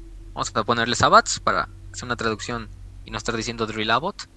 que son como los sargentos de, de, de entrenamiento, pero aparte son... De hecho, estos drill abots tienen una historia interesante. Todos los drill abots o los abats son, o abadesas, son veteranos de la Guardia Imperial, oficiales, incluso soldados menores, o sea, pero que son veteranos ya de bastantes años, que se les dio este como lujo de jubilarse, que en realidad no están jubilando porque siguen trabajando en la escuela Progenium, pero aparte de toda esta experiencia militar, espiritual, moral que les dejó las incontables guerras que lucharon quizá, aparte se les entrena y se estudian como abats, como sacerdotes. Entonces ya dijimos, es una mezcla entre un veterano y un sacerdote, un veterano de guerra y un sacerdote. Entonces ya se pueden imaginar que los dos aspectos, tanto militar como religioso, pues lo tienen cubierto. O sea, pero me estás diciendo que son veteranos, ok. No, no, digamos ya de una sola guerra, sino de la Guardia Imperial. Que, que la Guardia Imperial, o sea, el, ¿cuándo, cuándo, cuándo, ¿cuánto tiempo suele vivir en promedio un Guardia Imperial? Como 1.2 días. Eh, un sí, día y ponga- medio, creo. o sea, entras Eh, campo de en batalla. lo que llegan, matan. en lo que llegan al campo de batalla ponle dos años, ¿no? Porque Ajá, o sea, tarda en llegar, ¿no? Pero si les va muy bien, tardan como un año en morirse, ¿no? Pero, santo Dios, o sea, me estás hablando veteranos, ya que tengan como, o entraron a los 18 años, ponle, a Guardia Imperial, se jubilan a los que, considerando la media de vida, como unos 40 años, 45 años, eh, 60 años, ponle, o sea, están como 40 años peleando, güey, 40 años manteniéndose vivos y manteniendo vivos a otros, ¿no? Entonces, güey, son personas valiosísimas, valiosísimas para, para el imperio. Si sobrevives más de 5 años en guerras imperiales, tienes respeto, güey. E- Eres, eres, ti- tienes el barrio hasta acá. Sí, Eh, estoy- la, gente, la- la gente no está viendo mi mano, pero estoy poniendo la mano arriba de mi cabeza. Tienes hasta acá el barrio. Entonces, Con, con tus dos lentes y todo eso. Uy, qué vieja referencia. Ajá. Sí, esa, esa mera, ¿no? De la, la eclesiarquía me respalda. Pero. Pero bueno, sí, en ese caso, pues no, o sea, no hay, no hay mejor entrenador que, que ese veterano que aparte le diste su educación religiosa. Y es un híbrido entre un sacerdote y entre un guardia imperial. Pero un guardia imperial con, con todos los años atrás. ¿no?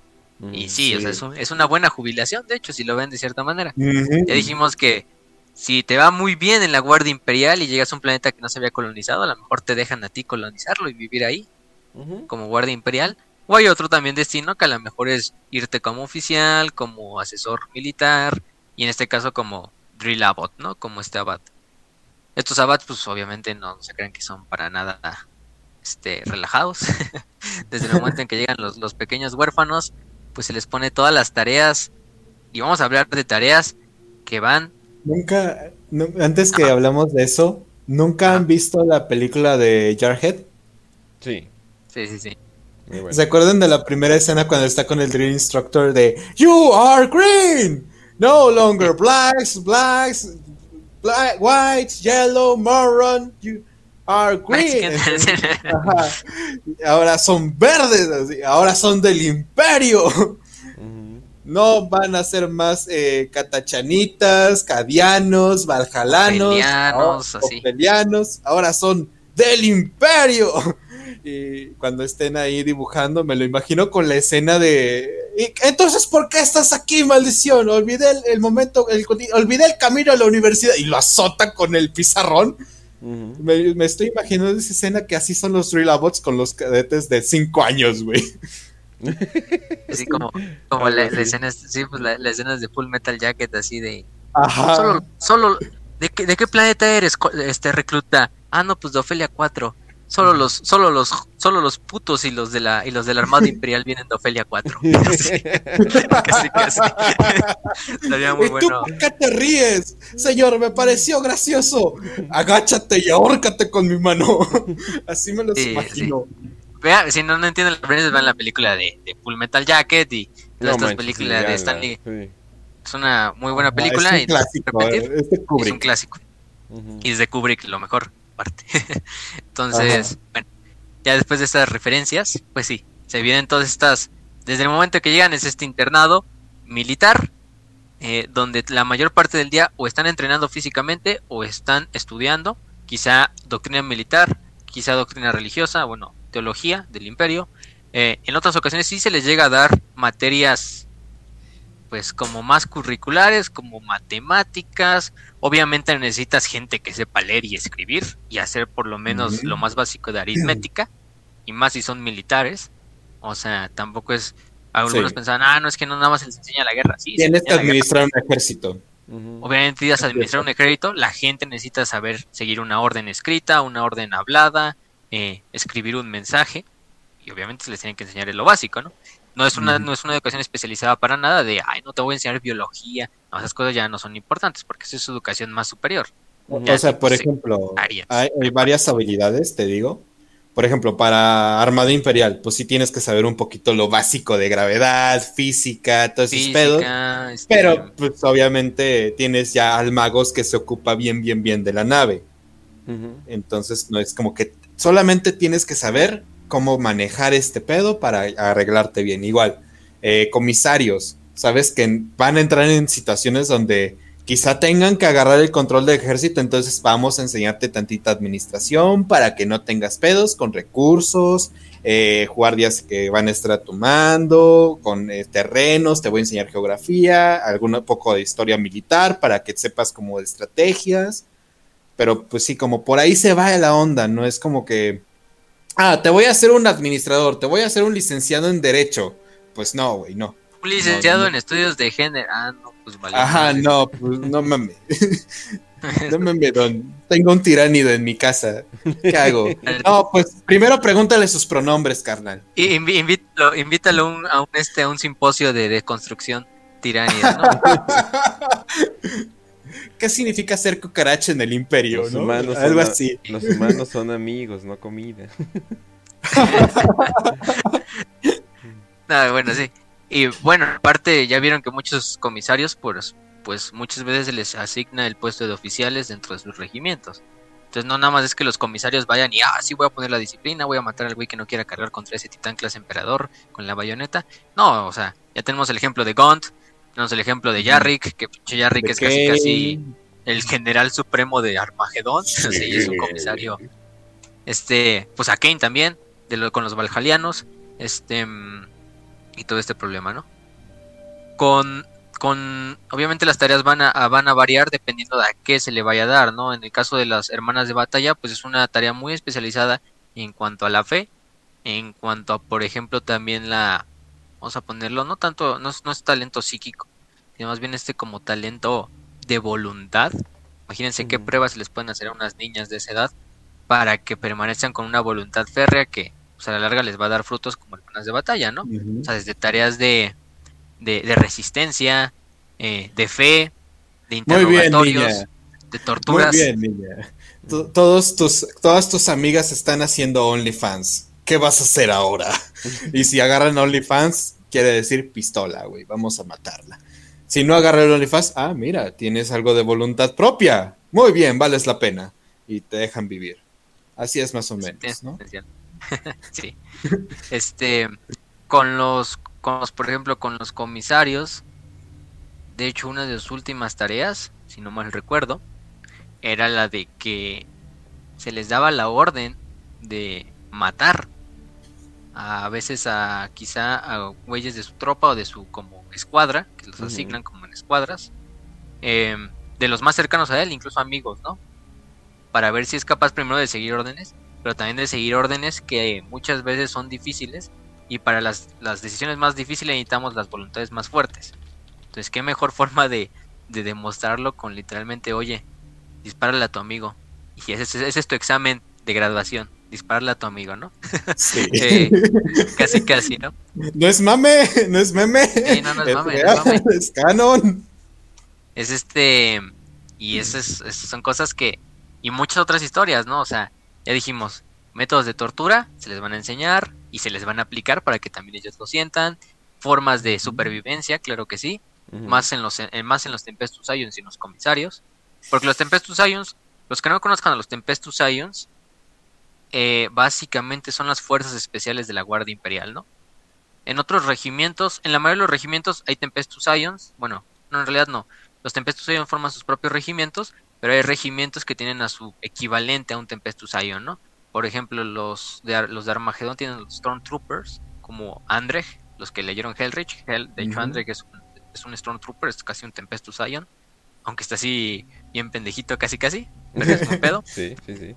Este, lo importante es que saben madrear orcos y lo que sea, ¿no? No nos interesa que sea alguien súper letrado. Por ejemplo, en los Death Corps de Krieg, el equivalente son los granaderos. Ese rango de granadero es el equivalente a un fuerza especial de Krieg. En, en Cadia son los Karscreen. Eh, para Katachan creo que son los estos diablos de Katachan. Los Jungle Fighters. Los Devil Jungle Fighters. Em, esos son los, los fuerzas especiales de Katachan. Ahora imagínense si Katachan ya de por sí solo es casi casi pues, una fuerza especial por sí misma. Tiene a sus propios este, unidades de fuerzas especiales. Y los Tempestus Ion forman unos regimientos aparte. Que también hay Tempestus Ions que están asignados a la Inquisición. Y forman parte también como brazo armado de algunos hordos. O parte también de, de los séquitos de algunos inquisidores. Entonces los Tempestus Ions, pues sí, son la creme de la creme de la Guardia Imperial, de los soldados no potenciados de la humanidad. Eh, no hay, o sea, literalmente no hay mejor soldado sin, sin, sin, sin implantes que un Tempestus Ion, ¿no? En, en el Imperio, por lo Mm. menos. Y ya se pueden esperar de que sus tareas eh, vean, no sé, hay muchos videos en YouTube, eh, eh, simplemente de anécdotas, eh, incluso hay videos de, de los entrenamientos. Busquen ya sea de fuerzas especiales, por ejemplo, desde nuestro contexto Latinoamérica, de los gafes, de los caibiles, mm, de las fuerzas especiales de Colombia, todos estos, todas estas Sí. fuerzas especiales. El bope que de es una- Brasil está igual el BOPE de Brasil, que es de la policía, pero aún así también pues, tiene Sí, un entrenamiento muy, muy, muy bueno. Y no crean que ese entrenamiento fue de hoy en la mañana y fue todo rosas. Ay, sí, les voy a enseñar hoy cómo disparar, les voy a enseñar cómo sobrevivir en el, en el bosque. No, literalmente es así. Por ejemplo, ahí estaba escuchando de los de los gafes, que es literalmente la primera semana de su curso. Los traen a pan y verga haciendo ejercicio, pero sin comer ni dormir una semana. Oh, Lo único que hacen es tomar agua, ¿no? ajá. Y, y- y es la primera semana, ¿no? Y aparte de ahí todo el curso se, se despliega hasta seis meses eh, de las Fuerzas Especiales de México, del Ejército. Ahora imagínense con los Tempestus Ions. No son seis meses, no son un año, son tres años de entrenamiento a este estilo, ¿no?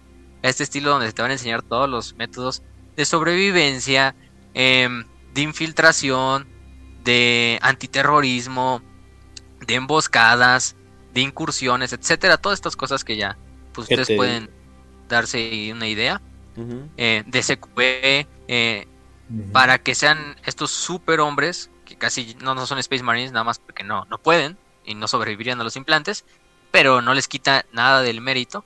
Y aparte quizás son de los soldados más, más, más condicionados, y, no voy a decir lavados del cerebro, pero sí con más voluntad para seguir órdenes. Y estos güeyes son de, nos pueden mandar a la boca del infierno y, y vamos a ir, los Tempestus Ions. Eh, Y cumplen órdenes ahí. Sí, sí, y cumplen órdenes y no importa si hasta el último Tempestus Ion muere en la batalla, siempre es el deber antes que antes que la vida de uno mismo y es lo que se les va enseñando de hecho dentro de la pues de la de la ¿cómo se llama? de la escuela Progenium, ¿no? Con otra parte, por ejemplo, los oficiales de la Armada Imperial. A ellos se les da un entrenamiento que ya dijimos también muy pesado, al final del día también son militares. Eh, no, tan, no, no es tan especializado como el de los Tempestus Ions, porque no van a ser ellos operativos como tal. O sea, sí van a ser operativos porque van a estar en las batallas espaciales. Pero sí se les da un poco una, una educación más superior, porque aparte de que tienen que controlar una flota, eh, tienen que controlar eh, miles de tropas eh, en cada nave, eh, a su propia nave. Se les van a enseñar algunas cosas un poco más superiores, como ya dijo Raz, pues física, em, también quizá todo lo, lo que tenga, lo que esté relacionado a la aeronáutica de, de las naves del imperio. Em, aparte también diplomacia, política incluso en algunos sentidos. Sí. porque, pues, en realidad eso se les, se les llega a enseñar a la mayoría. La política es algo que en el imperio pues no solo es un imperio basado en guerras, sino también es un imperio basado en política, el imperio de la humanidad. Eh, esa es otra parte burocrática que luego se les, a algunos se les olvida. Entonces, los, los oficiales navales, los comisarios, Tempestus Ion quizás no tanto, sí llevan a cabo todas esas tareas pues de, de, de saber también cómo se deben de llevar eh, la intriga política Ay, dentro del imperio, ¿no? Y dentro de las flotas y dentro de todo lo que tienen que hacer. En el caso de las armas de batalla ya lo dijimos un poco. De los asesinos, pues ya dijimos que se envían a los templos y eso es una educación que en otro episodio hablaremos. También con las nos faltan, por ejemplo, los, los que sí son importantes. Bueno, antes de pasar a los inquisidores, los psíquicos tienen un- un- un- un- una cosa ahí medio rara, ¿no? Los psíquicos en realidad en ocasiones se permiten dentro de la escuela Progenium, siempre que sean huérfanos, claro. Esto, Ahora, los ahora que lo pienso, primarios. Pastio, perdón que te Ajá. interrumpa. ah, no sé si alguna vez has, has leído Starship Troopers. El libro no lo he leído, pero La película sí la viste. la película sí la vi, es, es sí, sí. ¿Te, ¿Te acuerdas de cuando los asignan a infantería móvil a este cuando asignan Ah, las tareas del ejército? Ajá. Que ahí le dicen infantería móvil. Ah, yo ahí fue donde me forjé y le enseña la pierna que no, Sí. que ya No no, tiene que ya piernas perdió su güey. pierna, que es ya un no tiene. Ajá, Exacto. Y, y a la otra que la mandan a como a A- creo que a- es a como la flota. a la, A a la la flota, De hecho, a la flota y la mandan hecho, allá a Starship, manejar Starship las Troopers parece una película que el Imperio haría. O sea, parece una película creada Sí, por el o sea, Imperio sí lo para. sientes como el imperio. O sea, o sea, para meter gente. protoimperio. Ajá, haz de cuenta. Sí, y no por nada meter es una de las gente. inspiraciones de, de Warhammer. Sí, digo, no, y además, sí, todos los, es más, no hay adulto, o sea, todos los adultos que ves en esa película tiene- o tienen la cara desfigurada, o no tienen un brazo, o no, o no tienen una pierna, o no tienen piernas literalmente. Sí, porque se supone que Rico y todo el grupo de ahí tienen menos de, o sea, en el libro creo que tienen menos de 25 años. O sea, adultos, adultos, adultos no son.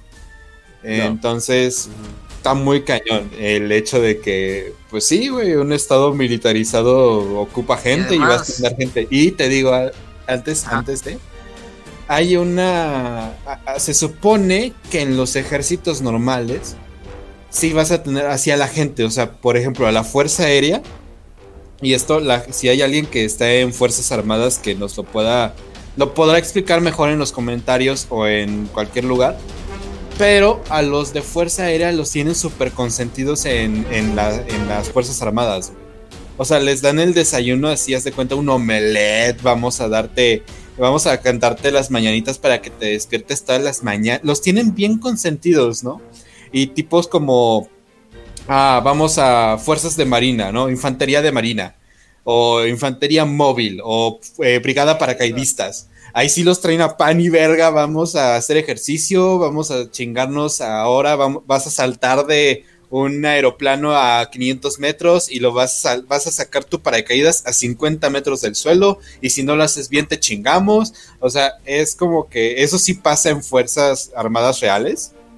De, o sea, los que se van al cielo, si vas a la guerra tienes que asegurar que tu trasero esté en el cielo, hijo. Si no, vales verga. Entonces es como que al- algo bonito que Warhammer implantó en este universo. Sí, además, pues, como bien dices, eh, es esa grilla que se llevan entre las ramas de las Fuerzas Armadas. Igual en el Imperio se la llevan, ¿no? O sea, sí debe haber grilla así entre, pues, entre la Guardia y entre el- quizá los Ions, así, ah, pinches Ions, los Ions así, sí, ah, los esos de la Guardia, pinches inútiles, ¿no? Casi, casi. Este, o cosas de ese estilo, ¿no? Y en la vida real también es así. Por ejemplo, en Starship Troopers, de hecho, la ciudadanía en, en ese como federación que ellos tienen, Ajá. se consigue solo yendo al ejército, ¿no? O sirviendo un tiempo determinado, como en Cadia. O Sí, bueno, no, no solo en Cadia, en muchas partes del imperio. Eh, casi casi es servir al emperador para que tengas derechos. Entonces, Sí. ¿tú qué nos das a cambio de que tengas tu- que te demos tus derechos, ¿no? Como ciudadano imperial. Eh, y es lo también lo que se les llega a enseñar en el en el en, en esta en la escuela Progenium. cierto- Todos están en deuda con el emperador. Ah, eh, no creo que hagamos un episodio de Adeptus Ministorium, esto sería como lo más cercano que podríamos hacer uno. Pero alguien preguntó que cómo sería la vida de alguien en el Adeptus Ministorium, si sería más cómoda. O sea, sí sería más cómoda, o sea, sí, o sea, no, no vamos a mentir, ¿por qué no? O sea, a comparación de muchas vidas que hay aquí, pero también increíblemente tediosa. O sea, ese es también yo creo que un problema, ¿no? Sí. Sí, y aparte también depende de. Porque dentro del Administorum pues hay muchos puestos. De hecho, uno de los puestos que se relaciona con la escuela Progenium, muchos también van a ser terminar, quizá los que más fe tengan o los que más en ese sentido lo demuestran durante la academia, se van a ir directamente a la eclesiarquía, a ser sacerdotes, a ser ordenados, y muchos incluso se van a ir a ser, este, ¿cómo se llaman estos? Sacerdotes de batalla. Los que han visto que hay unos cuantos artworks ahí de que están los guardias imperiales peleando y alrededor y al lado de ellos hay un sacerdote Orando. eh, dándoles un speech, El orando de por ellos y también ¿no? peleando. Ajá. Mm, Te digo, el de Godlight sí, es, el se supone sacerdote, pero pues está en los chingadazos por el es su emperador. cruzada de puros campesinos gente así común y corriente y todavía le parte la madre casi casi un príncipe demonio. no, o sea, Sí. Desmadre. Sí, y de hecho se les da el permiso de, por esta parte, o se van de adeptos del Ministerium así normales, que vayan a un mundo santuario o los manden a una misión en algún planeta y pues sean como los sacerdotes. ¿no? Otros se pueden ir quizá, se les da el permiso de que creen sus propias cruzadas de, de fanáticos, pues ellos dirigen sus cruzadas de fanáticos eh, personales que son como ejércitos de gente religiosa y de gente normal y común y corriente. Y a algunos otros se les da ese papel de, pues tú te vas a ir a servir a la Guardia Imperial como sacerdote de batalla. Y ahí los ven peleando junto a los guardias imperiales, dando speeches, dando... Y, y tienen el mismo, la mismo, el mismo respeto que lo tendría un Tempestus Ion, un, un comisario, porque al mismo tiempo están haciendo este papel de autosacrificio de no me importa si voy y me mata un proyectil de, de ácido tiránido o algo así, eh, porque yo estoy dando mi papel y mi obligación con el imperio y con el emperador, ¿no? De darle esta fe y guiar espiritualmente a mis compañeros guardias imperiales y a mis compañeras hermanas de batalla y todo este desmadre.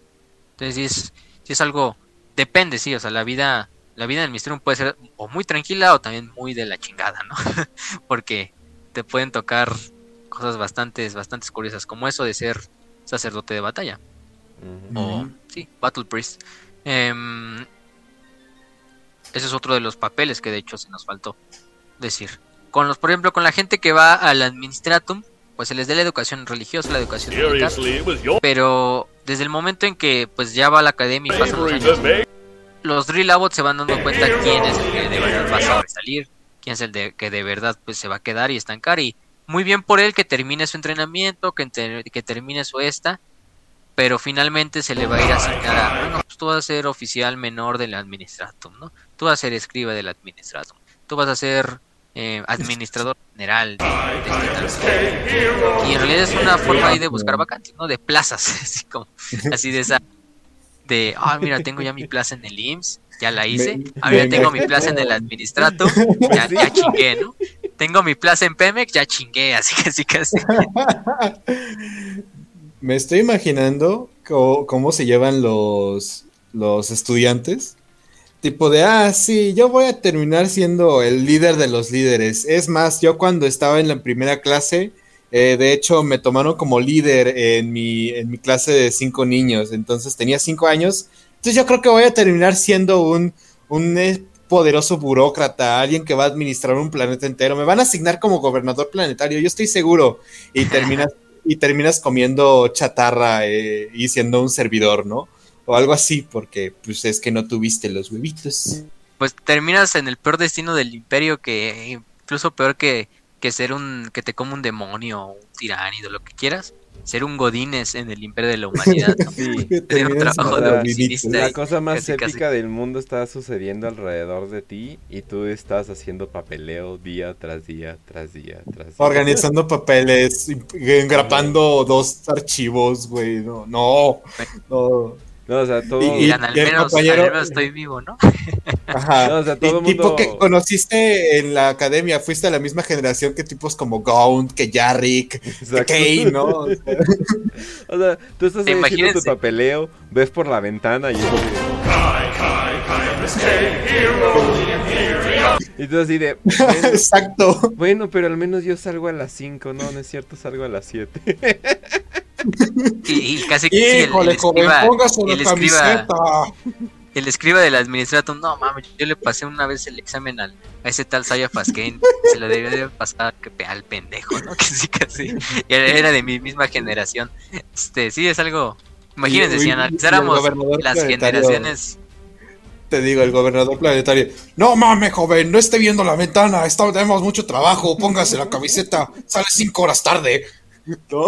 Así, así me lo estoy imaginando. Y afuera, cae, cae, cae, FSK, Hero of the Imperium. Sí. Es una, es una historia muy contrastante entre. Imagínense, les decimos, si analizáramos la, la generación de Saya Pasquin con la que se graduó, probablemente el 75% ya está muerto. y, y el otro 25% restante está quizá eh, con un tratamiento rejuvenecedor y por eso siguen ahí viviendo en la mierda, casi casi, pero, pero ahí está Saya Pasquin, ¿no? Al menos de esa generación se sacó un gran O héroe. cualquier droga que se mete ya que lo hace vivir mucho tiempo, pero sigue viéndose como un viejo. Sí, sí, sí. El viejo, el anciano. Oh, they die. Al final hablamos de eso. Sí, Sí, sí, sí. vamos a hacer una pequeña mención de, de algo que nos encontramos por ahí. Sí, sí, sí, sí, sí. Ahí luego lo pueden ver. Sí, definitivamente nosotros no somos los culpables. Pero bueno, vamos a seguir. Bueno, y nos falta uno, nos falta el inquisidor.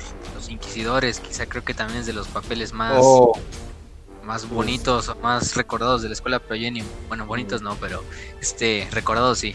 Yo creo que Em, sería o como. más afamados. Yo creo que sería como el de los roles más demandados. O sea, muchos dicen, no, pues voy a ser inquisidor porque pues voy a tener mucho poder, voy a tener mucho, voy a estar muy bien acomodado, voy a tener libertad. no cualquiera puede. De Eh, hecho, Exacto. o sea, es lo mejor de lo mejor de lo mejor de lo mejor en la escuela Progenium. Y son contadísimos los que. Es como. Es como las becas, güey, haz de cuenta. O sea, la beca de un millón de pesos vitalicia Contra el el güey que simplemente tiene beca de movilidad, ¿no? En la universidad. En- tipo así, güey. O sea, No, no, cualquiera no. puede sacarla de movilidad, pero si es quieres una vitalicia de un millón, Ayuda, ayuda si eres psyker o sabes leer muy bien a las personas, pero es algo que debes, es algo que debes de hacer. Y enseñarle a alguien eso es muy difícil. Y esa es la cosa con los Sí. inquisidores. La mayoría de los inquisidores no es cosas de que, no, pues es que le enseñaron, le enseñaron a hacer así, más bien explotaron todos esos eh, sentidos que ya de por sí tenía.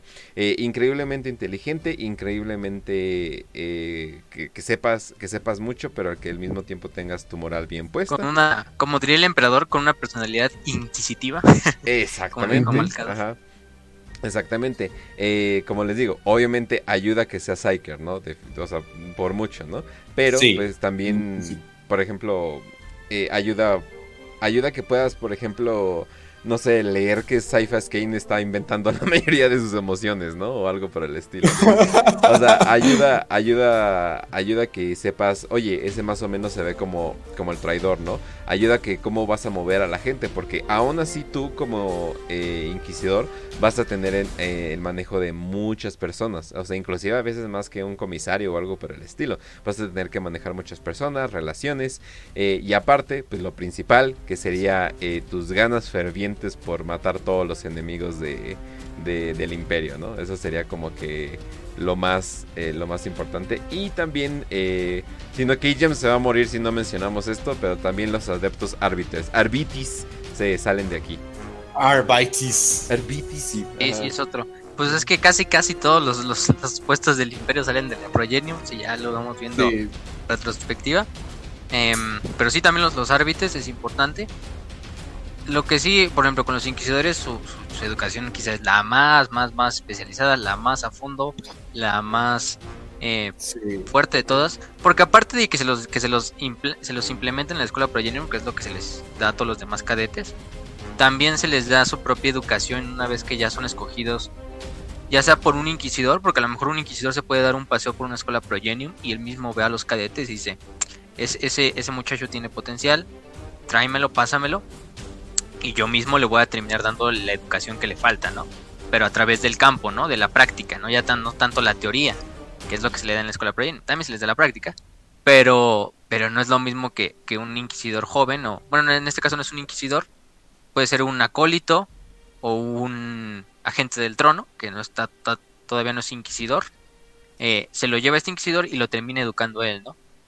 Otras muchas veces, un, eh, a lo mejor un templo, digo un templo, un ahordo de, de la Inquisición dice, pues pásenme a todos estos, este, pásenme toda su lista de, de reclutas que tienen, eh, los que tengan los mejores resultados quizá, o los que se vean con más potencial y dicen, no, pues estos güeyes son candidatos, tráetelos a la Ordo y en la Ordo ya veremos si de verdad tienen lo que les hace falta, ¿no? Para pertenecer a la Inquisición.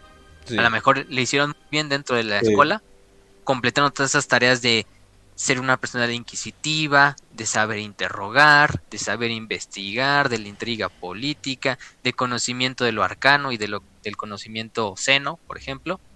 Pero quizá todo eso fue una, una, una simplemente un trámite, ¿no? Pero ya a la hora de, llevarlos al campo y a la práctica, muchos quizá llegan a morir, otros se quedan locos, eh, y ahí es donde de verdad se separan los inquisidores y una vez se les da esta, esta educación especializada completamente. Eh, a diferencia de, de, otros, otros tipos de, de, de miembros de la escuela Progenium. Eh, de, por ejemplo, yo creo que más de la mitad o la mitad mueren en el intento, literalmente. O sea, sí. algo así yo creo que son los números. Obviamente es puro headcanon, pues, pero pues más o menos. Pues, ¿Dónde estamos ahorita? Eh, ¿Te das cuenta de que estamos en un muro, Kench? Tienes razón. sí, sí, sí. De hecho, los que no sepan del muro es una historia muy, muy curiosa. ¿Quieres contarla, Facio? A ver, cuéntala tú, Ras, cuéntala tú, que veo que estás... Ok, muy bien. Durante un tiempo estaban en la escuela Progenium unos niños, unos muchachitos que estaban enojados porque los hacían cumplir demasiadas órdenes. Eh, en la escuela Progenium lo que pasa es que te implementan, hacen, te ponen las drogas para que se te olviden las memorias y puedas cumplir las órdenes que te dan. Pero estas drogas comenzaron a fallar y en ese momento empieza a haber una mini rebelión dentro de la propia escuela.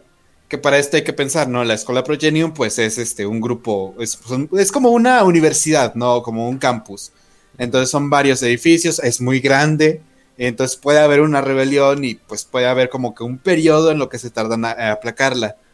Pero esta rebelión pasó por varios procesos muy complicados y lo que hacen es mandar a los, este, a tanto estudiantes del comisariado, del, del oficio prefectus, el nombre más, más elegante, oficio prefectus, mandan a los estudiantes como a los que ya están graduados del oficio prefectus. Son los prefectos, sí. sí. los comisarios hechos y derechos. Ajá, entonces lo que deciden pues obviamente recordemos que es 40k. En 40k la gente no tiene derechos, en la 40k la gente no tiene... la única obligación de las personas es servir al emperador y si fracasan, fracasaron como seres humanos. Entonces, lo que hacen es, cuando acaban con esta rebelión, literalmente agarran a todos los que se estuvieron rebelando y no los ejecutan. No los, este, no los azotan, no los torturan, bueno, sí, los torturan de una manera todavía un poco más cruel, que es, ok, estamos en una escuela, Kench, ¿qué se necesita para que la gente siga órdenes en una escuela? Tienes que dar un ejemplo, ¿no? completamente. Entonces, la mejor manera de aplicar es un ejemplo es hacer que este ejemplo esté todo el tiempo viéndote. ¿Y qué es lo que se les ocurrió a los comisarios? En una, en una pared de la escuela Progenium Vamos a poner aquí a, los, a los que se rebelaron y vamos a vertir cemento con este con otro material, no me acuerdo cuál era, pero igual de construcción. Entonces, esta mezcla que todavía los permitía mantenerse un poco vivos mientras estaban arrastrándose para salir de, de una muerte segura mientras están agonizando porque se están quedando asfixiados, te, te, vertieron cemento encima, obviamente. Es pues, como cuando, es como cuando el albañil entierra al chalán debajo de la obra. Exacto. Así quedaron. Entonces, eh, estos chicos, por rebeldes, lo que les terminaron por hacer es ahora van a pintar, van, van a ser la atracción de este muro de la escuela Progenium. Así como en la prepa 5 eh, ah, de la Ciudad de México hay un eh, mural de, Diego Rivera. Así merito, güey. Así merito vamos a tener a los estudiantes escapa intentando escapar, gritando, aullando, buscando auxilio.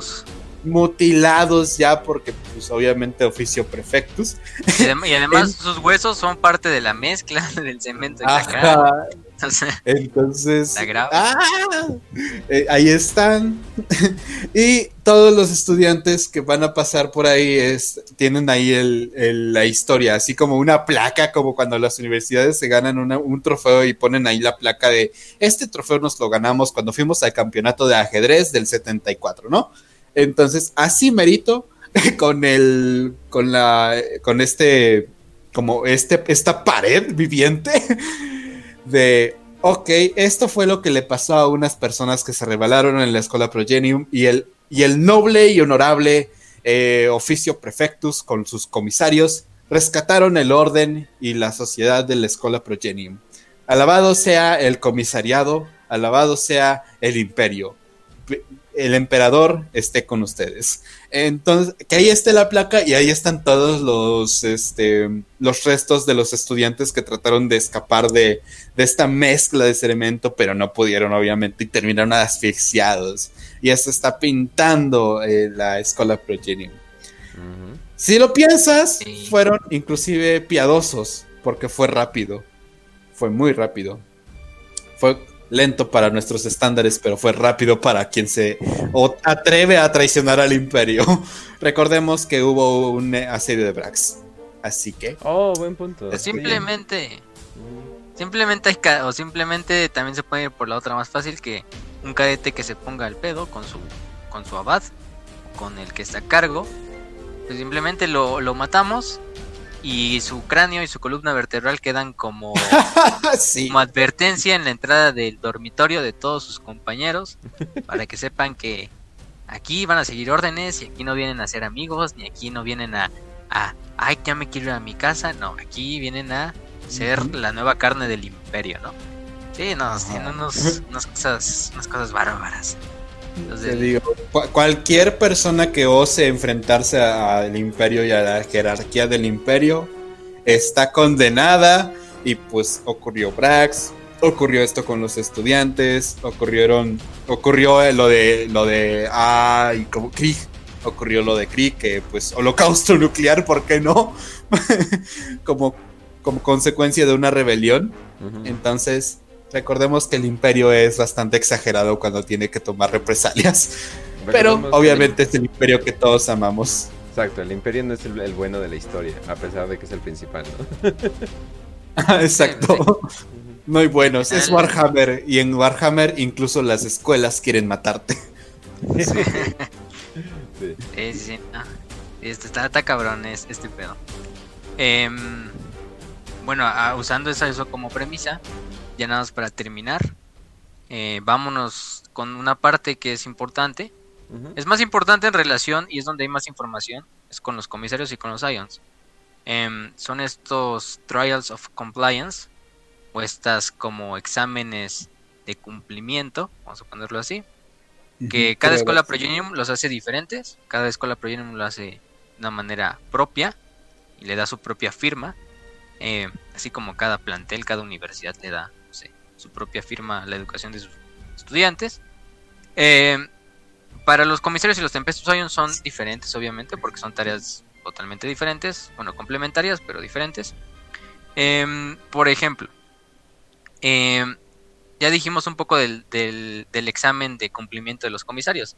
Es este donde se les dice, busca a tu mejor amigo, al que mejor consideres como tu hermano de, de tu guardia, de tu escuadra, y dispararle a través de la cabeza. Así de fácil.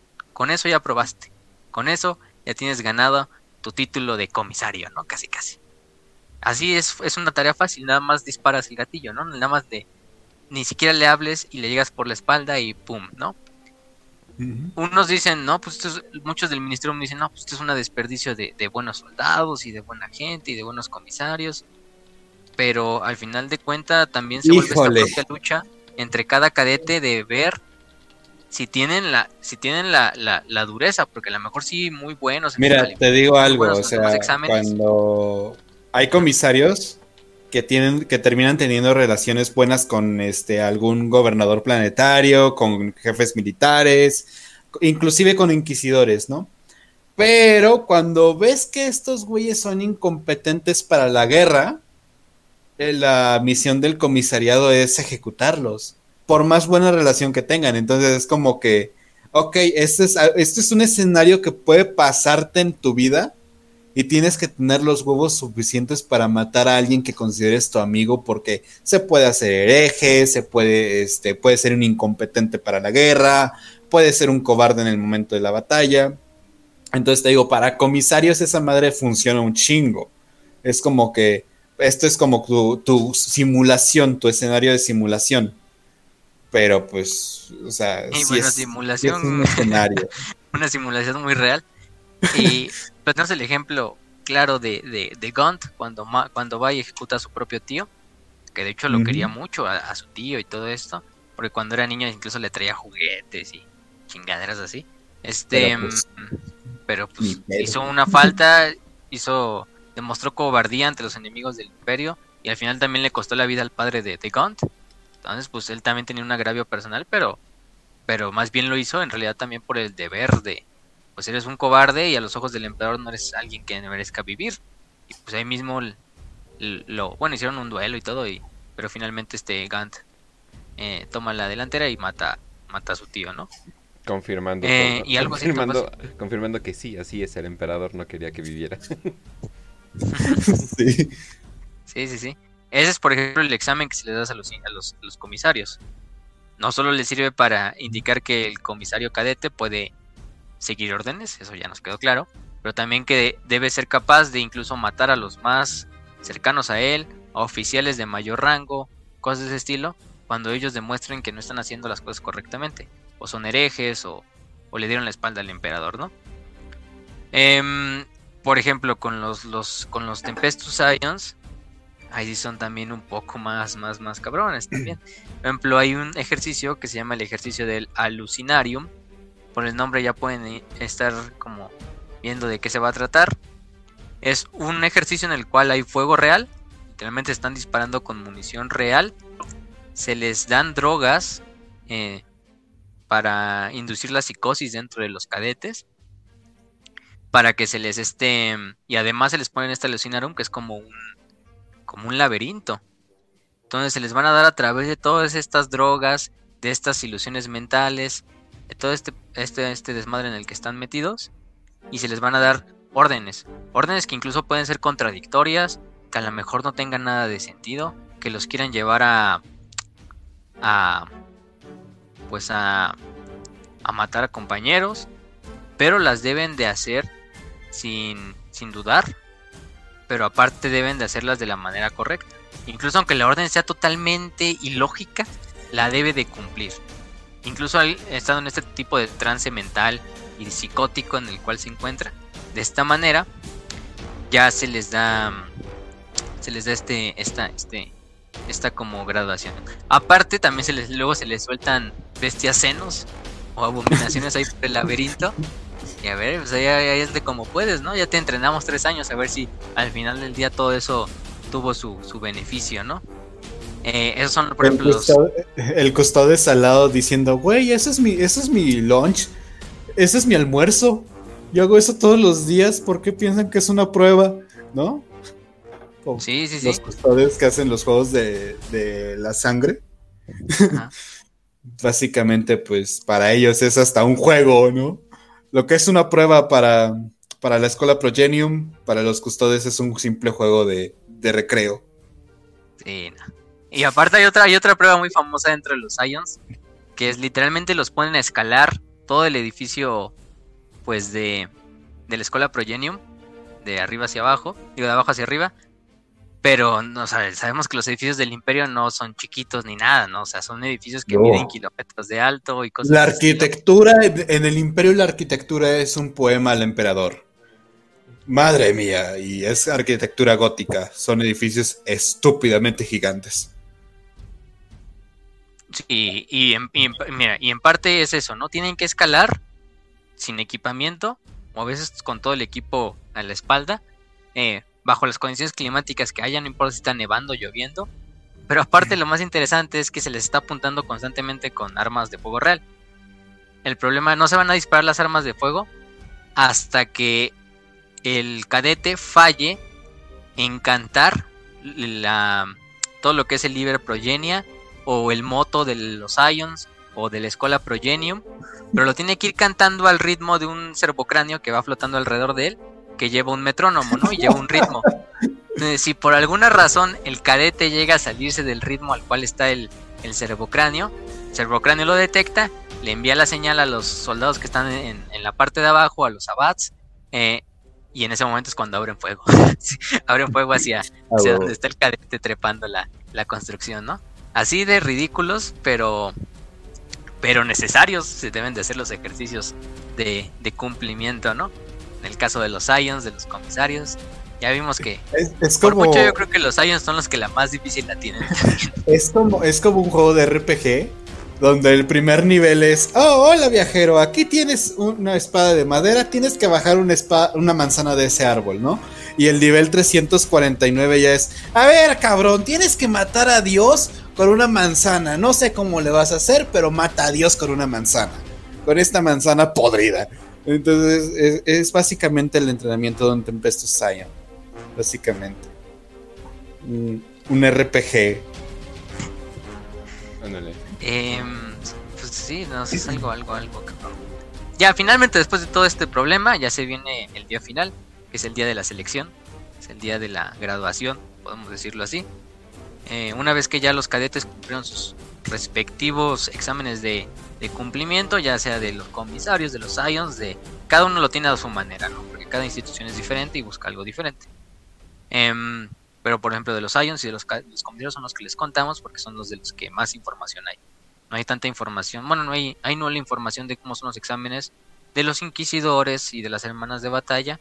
Entonces, pues tampoco les queremos dar ahí puro headcanon o puro este algo que en realidad no, no, sabemos si, si, nos consta, ¿no? Pero estos que les dijimos sí son canon y están bien documentados. Pero bueno, el final llega este día de la selección, que es donde a cada uno se le va a dar, eh, se le va a asignar un destino. Llegan a lo que es la escuela Progenium bastantes naves de la flota imperial pero naves de carga, de personas, que están listas para llevar a los progena, o en este caso ya son los, graduados, a sus nuevos roles. Eh, cada uno pues va a ir a un diferente lugar, los comisarios a ser asignados al oficio prefectus, para de ahí seguir llevando a cabo su entrenamiento y ir a zonas de batalla o asignarles regimientos. Los Ions igualmente a sus regimientos que se les asignen de, de Tempestus Ions, del oficio Tempestum, que se llama su institución como tal. Em, los inquisidores pues a sus hordos respectivas. Eh, las armas de batalla a sus dos este, abadías. Ya sea la de Terra, o creo que la otra era de Ofelia. No mal recuerdo, la otra era de Ofelia. Eh, del planeta Ofelia. Y ya de ahí se van a ir a sus órdenes respectivas. Y pues si eres un simple escriba o si es tu trabajo, pues te toca irte al Adeptus Terra, al Adeptus Administratum. Y de ahí seguir con tu. con tu. con tu trabajo, ¿no? Un poco más más simple y administrativo, que es este simplemente llevar el papeleo de 3 mil trillones de personas en un planeta colmena, ¿no? este algo algo fácil, algo fácil, algo relax también. Este es el peor destino para 40k, o sea, estar viviendo y saber que está pasando un desmadre afuera de tu casa y no hacer absolutamente nada, solamente estar trazando libros y ah, voy a hacer una nueva cuenta para este ciudadano imperial de su cuenta de banco. O cosas así súper aburridas, güey.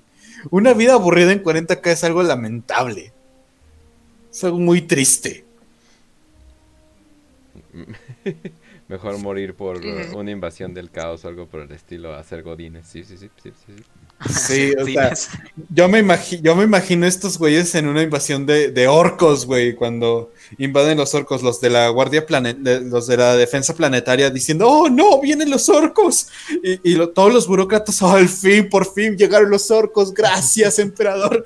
Cosas así me lo imagino. sí, sí, sí, o sea. ¿Quién sería feliz de ser Godines?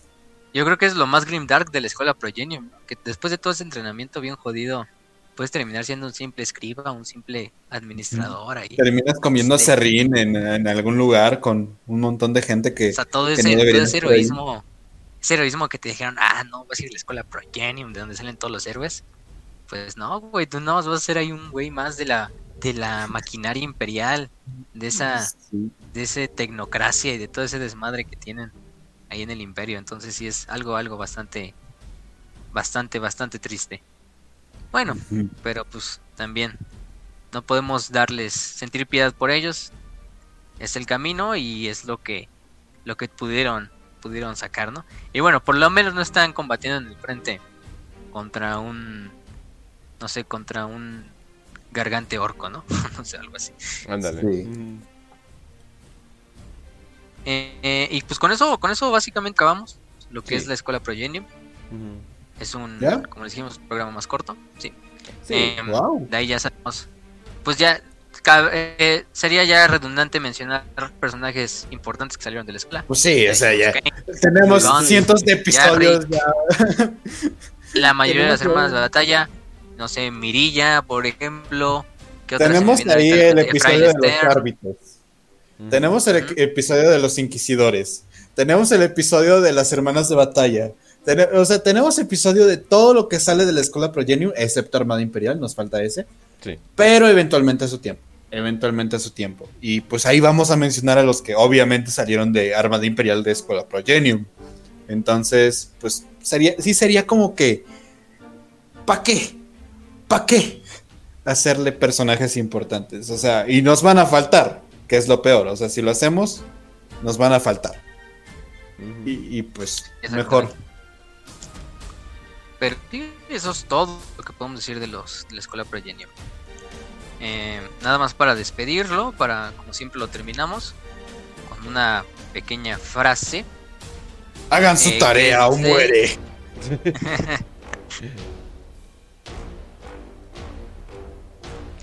¿Facio? A ver, esperen. La regla de oro, ¿no? Haz tu tarea muere. Este, Ahí está. ¿qué es? Ujú. Es del abad eh, Bernard Skreiling de la escuela Progenium de Macabeus. Quintus. Es, es de la escuela. Em, dice, de verdad nos importa el futuro. La victoria de la humanidad depende en aquellos que lideren y en aquellos que sirvan. Esa responsabilidad es nuestra. El futuro es nuestro para pasarlo. O pasar la antorcha, ¿no? En este caso.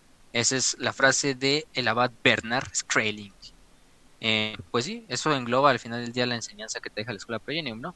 Más Eh, ellos son los portadores de la flama que van a hacer que las demás generaciones, las incontables y millones de generaciones del imperio sigan haciendo esa tarea santa que es mantener el sueño del emperador. Quizá no es el sueño que él quiso al principio, pero es el sueño que la humanidad tiene y es.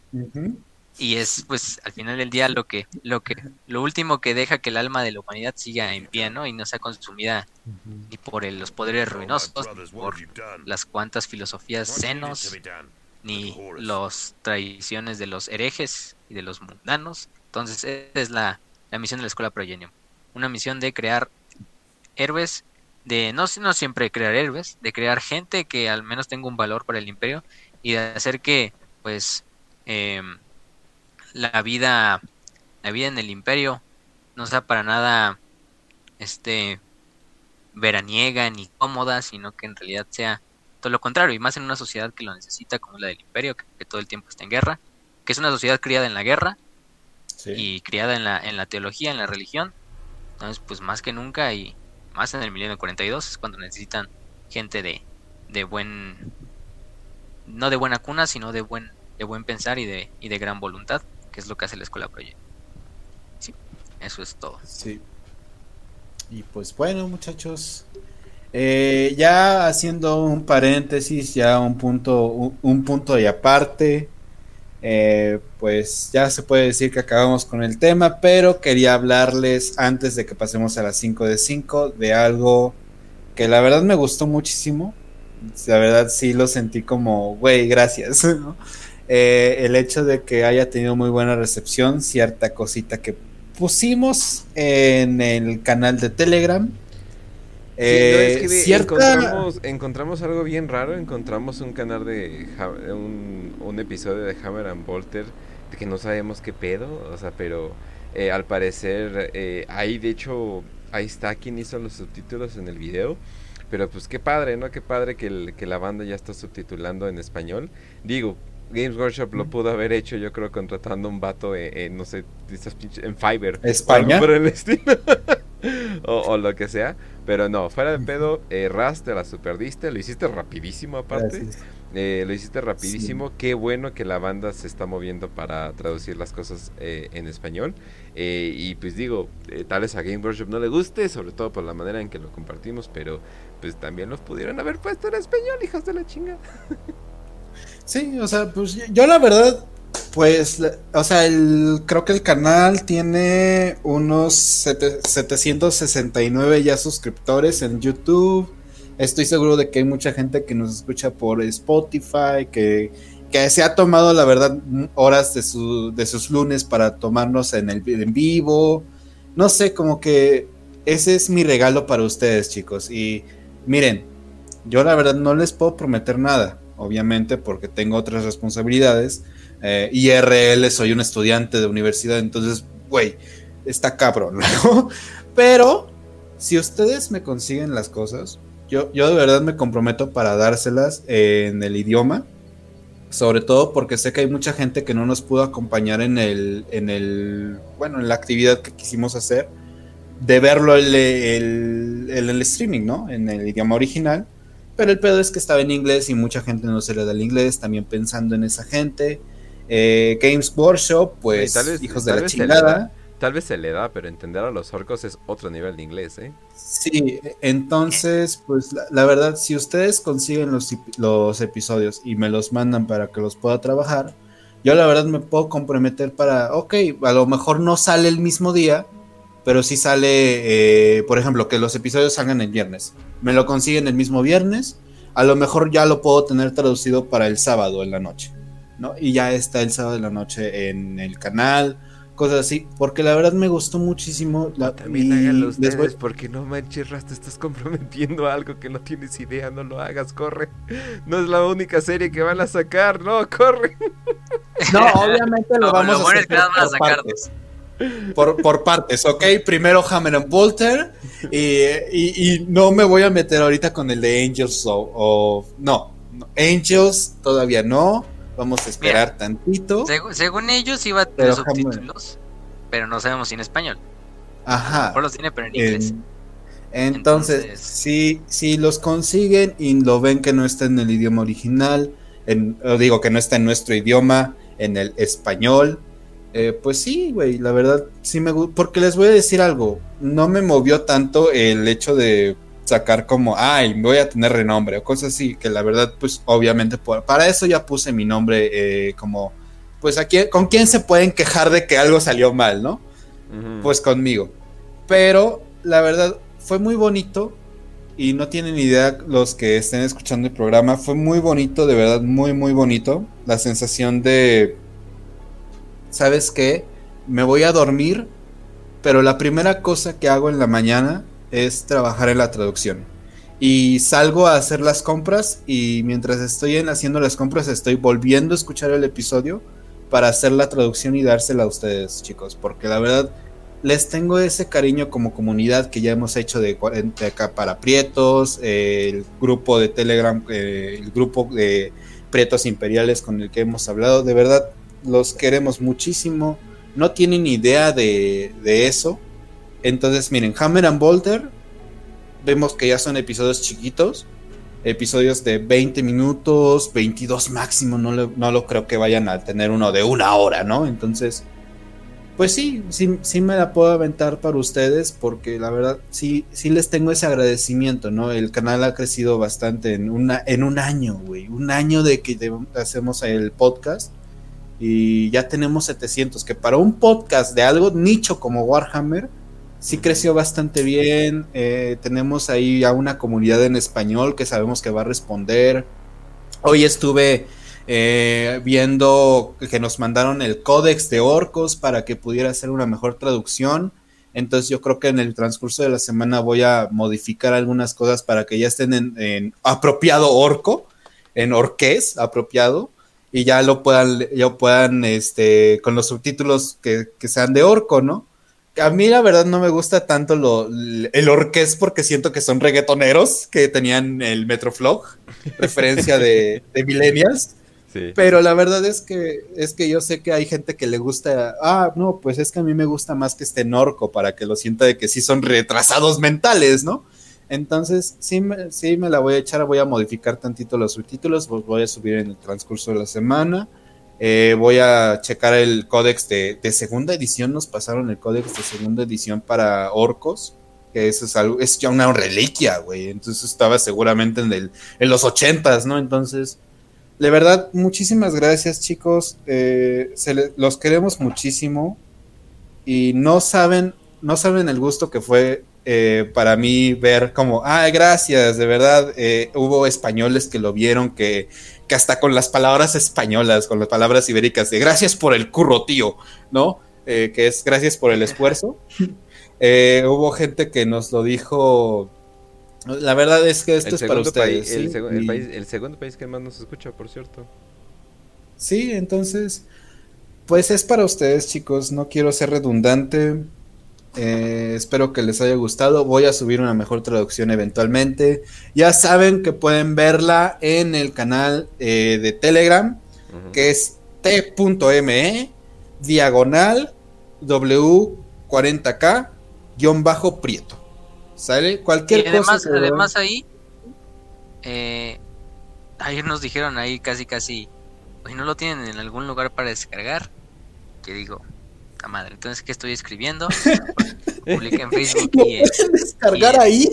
Y este, ahí les puse literalmente Telegram te permite la descarga directa de los videos. No sé por qué quieren un mega, un Mediafire, sé que para algunos yo creo que es ah. incluso mucho más complicado meterse a un, un Mega y un Mediafire que meterse simplemente un canal de Telegram y ponerle tres puntitos descargar en mi galería.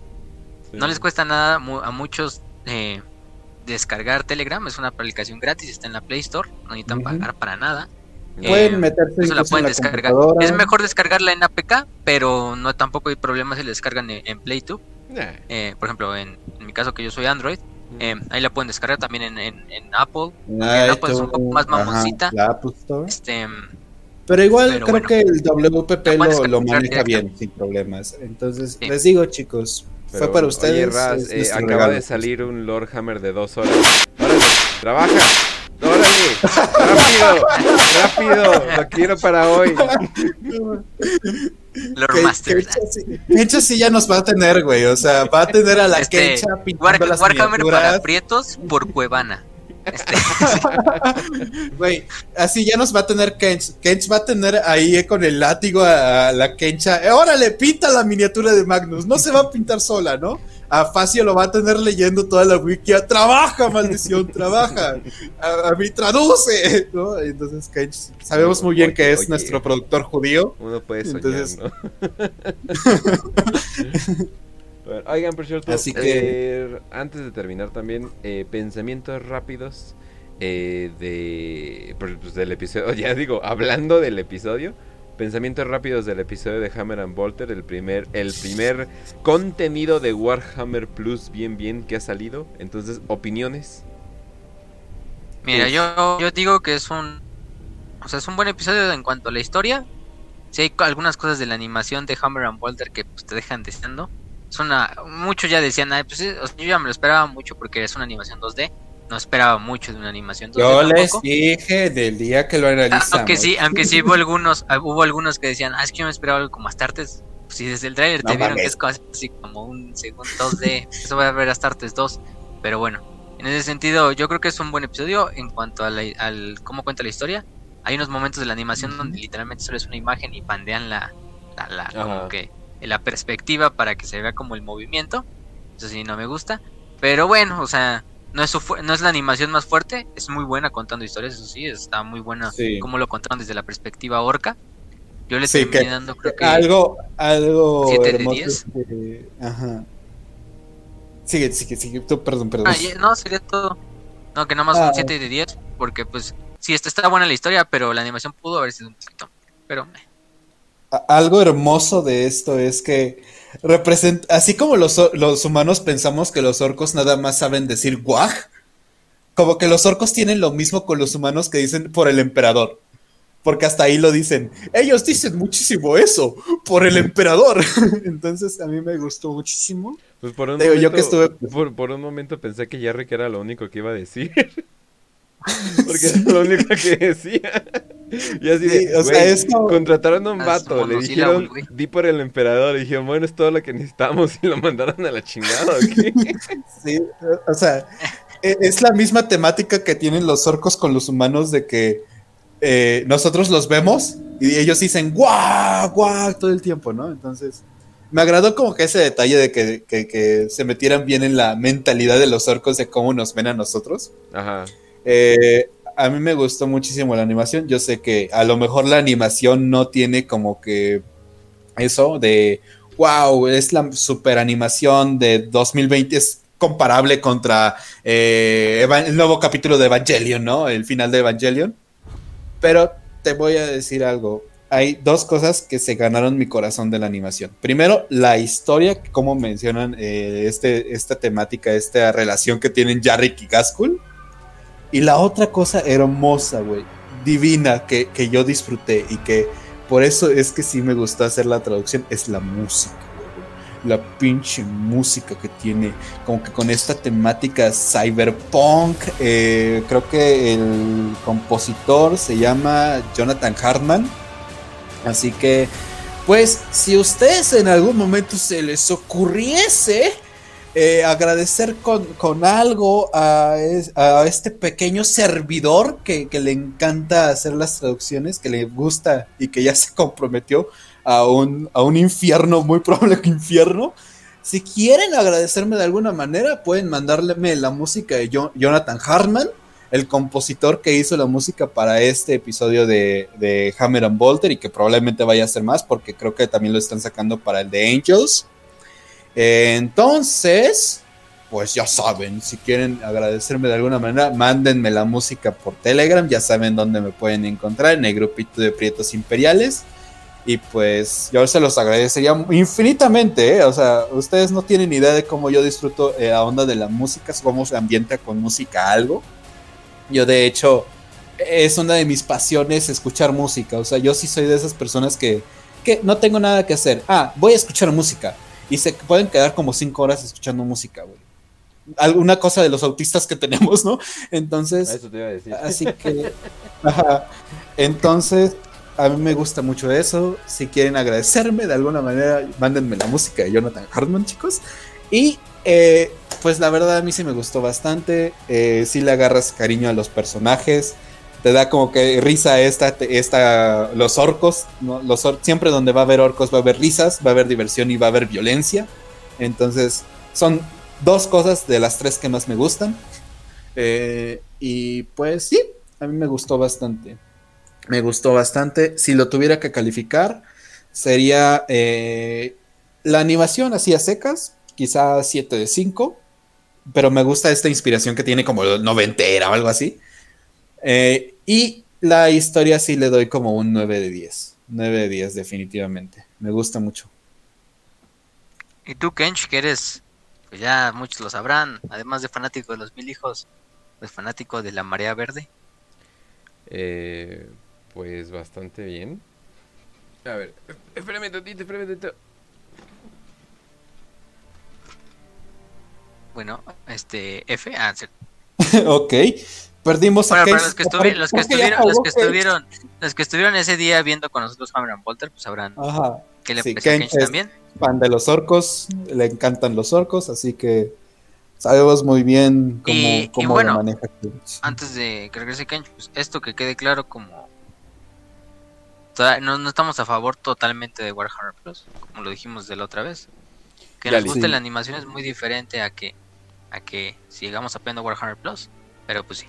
Eh, Ahí está, aquí está Kench. o sea, si yo hubiera hecho eh, un sistema de streaming, usualmente, me acuerdo que de los primeros especiales de Netflix empezaron a hacer series bastante heavy, o sea, bastante buenas.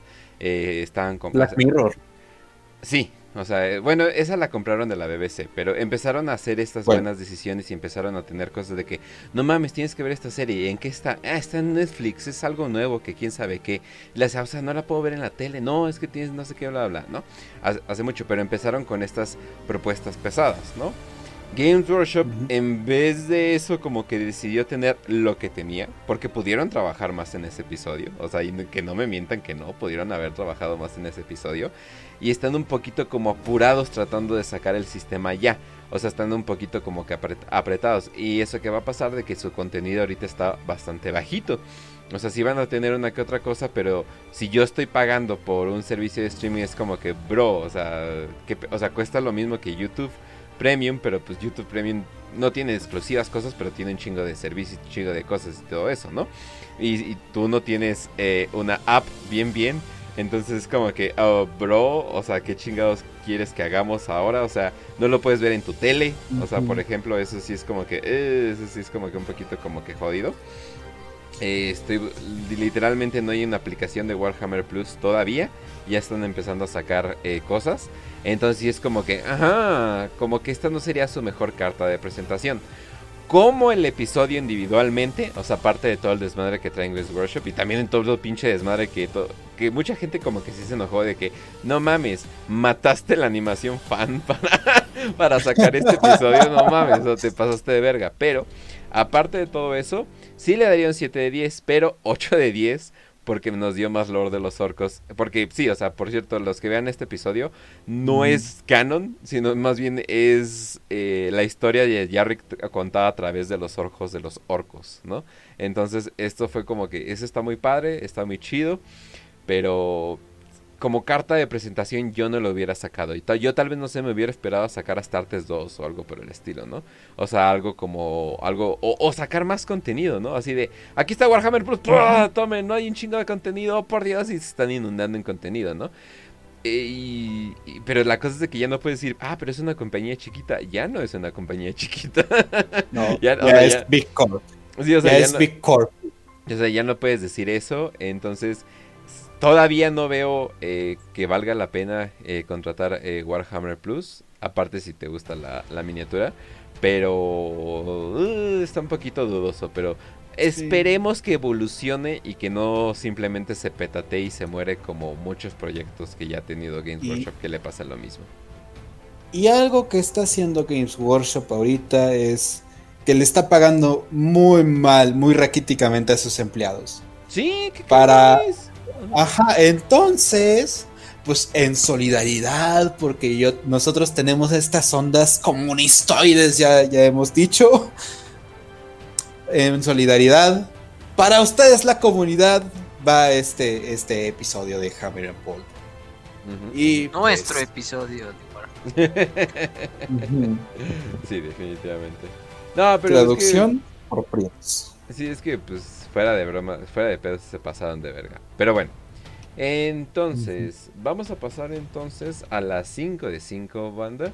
Eh, definitivamente tenemos nuestras preguntas bastante listas y tenemos un backup todavía bastante grande. Entonces, vamos a ir eh, uno por uno. Vamos a la primera de Primus. Dice, 5 de 5. Aparte de los lobos espaciales, ¿existe otra legión que utilice animales en batalla? Uf, bastantes. Eh, Sí. Pues aparte de... Sí. que- o sea, yo creo que no tanto animales como literales animales salvajes, así como, como lobos o algo por el estilo. Pero lo que son caballos, perros, o sea, creo que eso es básico para varios eh, eh, legiones de, de, de la Guardia Imperial y también de Astartes, ¿cómo no? Yo tengo el ejemplo Sí. de los serpientes de hierro. Los conocerán algunos por las novelas de Los fantasmas de Kant, por ejemplo. Ujú. Muchas veces. Ellos utilizaban un tipo de perro, bueno, literalmente perros así normales, obviamente entrenados y todo esto, para rastrear eh, el dar oscuro. Este, en este sentido, ellos los utilizaban para este fin. Y es creo que en realidad la, la pues, como tal la la única la única así canon canon que tenemos como de un capítulo de Space Marines utilizando animales además de los lobos espaciales claro Em, los salamandras llegan a tener esta cultura con los, con los Fire Drakes, son estas como salamandras gigantes, pero no es como que las utilicen en la guerra, más bien es para utilizarlas para fines ritualísticos o de su culto Prometeo. Pero fuera de eso, en realidad solo los serpientes de hierro utilizan estos perros entrenados para rastrear. Y te digo, creo que también, o sea, hay perros dentro de la perros mecanizados o algo así de la Guardia Imperial, ¿no? Entonces, o sea, es muy común ver perritos. Está en el 40k aún siguen habiendo esos tiernos compañeros del hombre, así que solamente que ahora Grim Dark y mecanizados.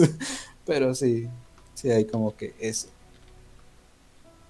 Así es, así es. Pues bueno, la siguiente nos pregunta Omar de Telegram. no. Pero bueno, como siempre, muchas gracias por todo su esfuerzo. Me gustaría hacer una pregunta y me disculpo por mi ignorancia. Hace apenas acabo de adentrarme en, ese, en este mundo. Ha habido teorías pasadas del fandom que han resultado ser ciertas y si es así. ¿cuál dirían que ha sido la más impresionante? Híjole, la de... Yo diría que la del Rey Amarillo. ¿Ustedes cuál? ¿What? A ver, espera. ¿What? ¿Alguien adivinó eso? El amarillo... No creo que nadie la haya adivinado, ¿sí? Se supone que ya está como que muy... Ah, sí, bueno, por aquí, pero eso, sí ya está confirmado, pero por la novela de, de las de Beckwin. Pero antes de eso era como me... Pero nadie en realidad se esperaba que fuera ese. Yo, por ejemplo, la que la que tengo nada más es la de pues la única que se me viene a la mente la del regreso de Gilliman. Porque siempre surgió por los foros de que Gilliman tarde o temprano iban a revivirlo porque pues Ultramarines y todo este desmadre. Y finalmente pues eso es lo que pasó después de Gathering Storm y de Psychic Awakening. y, revivió. Esa es la que más pues ahorita tiene como, como fuerza porque en realidad todas las demás pues todavía siguen sin autoridad, no se han demostrado en ningún sentido. Eh, a lo mejor de la herejía de Horus hay unas cuantas que probablemente se puedan demostrar eh, en los siguientes libros. Pero, pero, pero fuera de esa, em, también por ejemplo está la de, la de, por ejemplo, la que te digo es la de Sanguinius cuando mata a, Horus. Algunos dicen que a lo mejor en las novelas de la herejía sí le dan ese cambio, que no creo, yo, yo fielmente no creo que, en realidad Sanguinius vaya a matar a Horus y luego se, quede loco y, el emperador es el que mata a Sanguinius. Pero, pero, pero, pero, pero sí. Aparte también están las teorías, por ejemplo, de, Warhammer Fantasy y de Warhammer 40.000, de que si estaban conectadas, como con la aparición esa de Caldor Drago. Em, en realidad sí podemos decir que está confirmada porque en el libro de Liber Caótica, que es en Warhammer Fantasy, el texto es en Warhammer Fantasy, que es como un estudio del caos y de sus demonios y sus rituales eh, por este sacerdotes de Sigmar. El sacerdote de Sigmar en una parte del libro, bueno, en bastantes partes del libro empieza a tener visiones de un futuro, en el cual ve Space Marines, literalmente pinta a los Space Marines, incluso habla de las cruzadas negras. Yo creo que a lo mejor esa sería la única forma de decir que la teoría de, de que Warhammer Fantasy 40k están conectados, no narrativamente, pero sí como pedos de la disformidad. A lo mejor sí, sí, es, cierto. Pero hasta ahí yo creo que esas son las dos que se me vienen a la mente. Muy bien. pues sí, creo que tú, Kench, ¿tú tienes alguna o...? ¿Mm? Que si tienes alguna teoría que se te venga a la mente. Ya, no, de hecho, como que me quedé pensando con lo del rey amarillo, entonces estoy como que, no mames, no. ok, no, diremos. No, no, no, eh, una teoría que sí se transformó en verdad, eh, y eso sí me, tuve que meterme a Reddit, gente, así que agradezcan eso, pero era de que los Tau iban a crear eventualmente su propio dios, lo cual se confirmó pero no se ha como reconfirmado, o sea, como que no se ha puesto bien bien en el lore, entonces como que ahorita nada más está flotando bien bien, entonces nada más estamos esperando como que Games Workshop ponga el sí sí, pero muchos decían que los Tau eh, en su negación eh, de querer tener dioses, eventualmente iban a tener como este, el dios del bien mayor, y pues terminó siendo que era verdad, y termina siendo que el dios del bien mayor es como un Buda extraño, eh, más bien como dios hindú con muchos brazos y que eh, como que une todas las razas y cosas por el estilo. Pero sí, está, bastante interesante. Pero bueno, Pasamos a la siguiente. Entonces, tú, espera, Ras, ¿tú tienes una? Pues te digo, tenía la de en mente la del ajá, La del que ya no, Ah, que no quiero decir quién es, Entonces, pero o sea, pasamos ya se tenía como A ver, pasamos a la siguiente. Eh, pasamos a la siguiente. Ujú. Si pudieran elegir uno de los roles que ofrece a sus estudiantes la Escuela Progenium, esta viene de K-Jam, eh, a la Escuela Progenium, comisario, adepto, ex- eh, hermana, bla, bla, bla, bla, bla. ¿Cuál elegirían y por qué? A ver, ah, Facio. Yo, sinceramente, escogería la de oficial de la Armada. no sé, Wow. no le veo tan difícil. Y además, no sé, siempre me ha gustado mucho lo de la Armada Imperial. O de la Imperial Navy. Y además, no sé, yo digo que es una vida ni tan cómoda, pero también donde, donde a veces puedes tener tu, tus ventajas de ser un oficial de la Armada Imperial, ¿no? Porque seamos sinceros, la mayoría de nosotros no llegaría ni siquiera a. a. a ¿cómo se llama? a comisario. No. Híjole. Eh, A ver, Ras. ¿Qué quieres? Yo ju- justamente eh, yo iba a decir comisario. ¿Por qué? Porque la verdad es que me fascina este pedo de, de la estrategia de y, y cualquiera diría por mi fanatismo sobre la Armada Imperial, que sí, igual diría oficial de la Armada, pero, santo Dios, los comisarios tienen huevos de acero y, y tienen un sentido del deber que a mí me fascina. No sé, como que eso es lo que más me llama la atención. Además, que pues los amigos van y vienen, pero el servicio del emperador es eterno, ¿no? Ujú. Pero sí, este comisario, además, además, los comisarios son los primeros en decir, este planeta se está rompiendo, vamos a morir aquí como verdaderos soldados del emperador. Y, y mientras todos los marines espaciales están llorando de, ay, no, no quiero morir, mis preciosas Jinsid. Entonces, comisarios, Uberchats del imperio, comisarios los mejores y pues servicio del emperador por siempre. Creo que, la, creo que la gente ignora mucho la libertad que tiene la eclesiarquía. No manches, yo me iría por la eclesiarquía, pero full, o sea, pero completamente, o sea, cualquier cosa, eh, trabajo de la eclesiarquía no lo entenderías, como que es así, como que tú, tú Claro. sigues tus pedos, puedes luchar en batalla, puedes hacer tus asuntos aparte, eh, tienes acceso a la página de adeptasororitas.com, o sea, no manches, o sea, ¿qué más quieres? O sea, tienes, todo, tienes toda la libertad, güey. No, no, no, o sea, la neta sí, como que no es tanto como un inquisidor, o sea, no es tan hardcore como un inquisidor, pero como que puedes ir por ahí, también puedes investigar cosas, puedes tener como que tus labores aparte.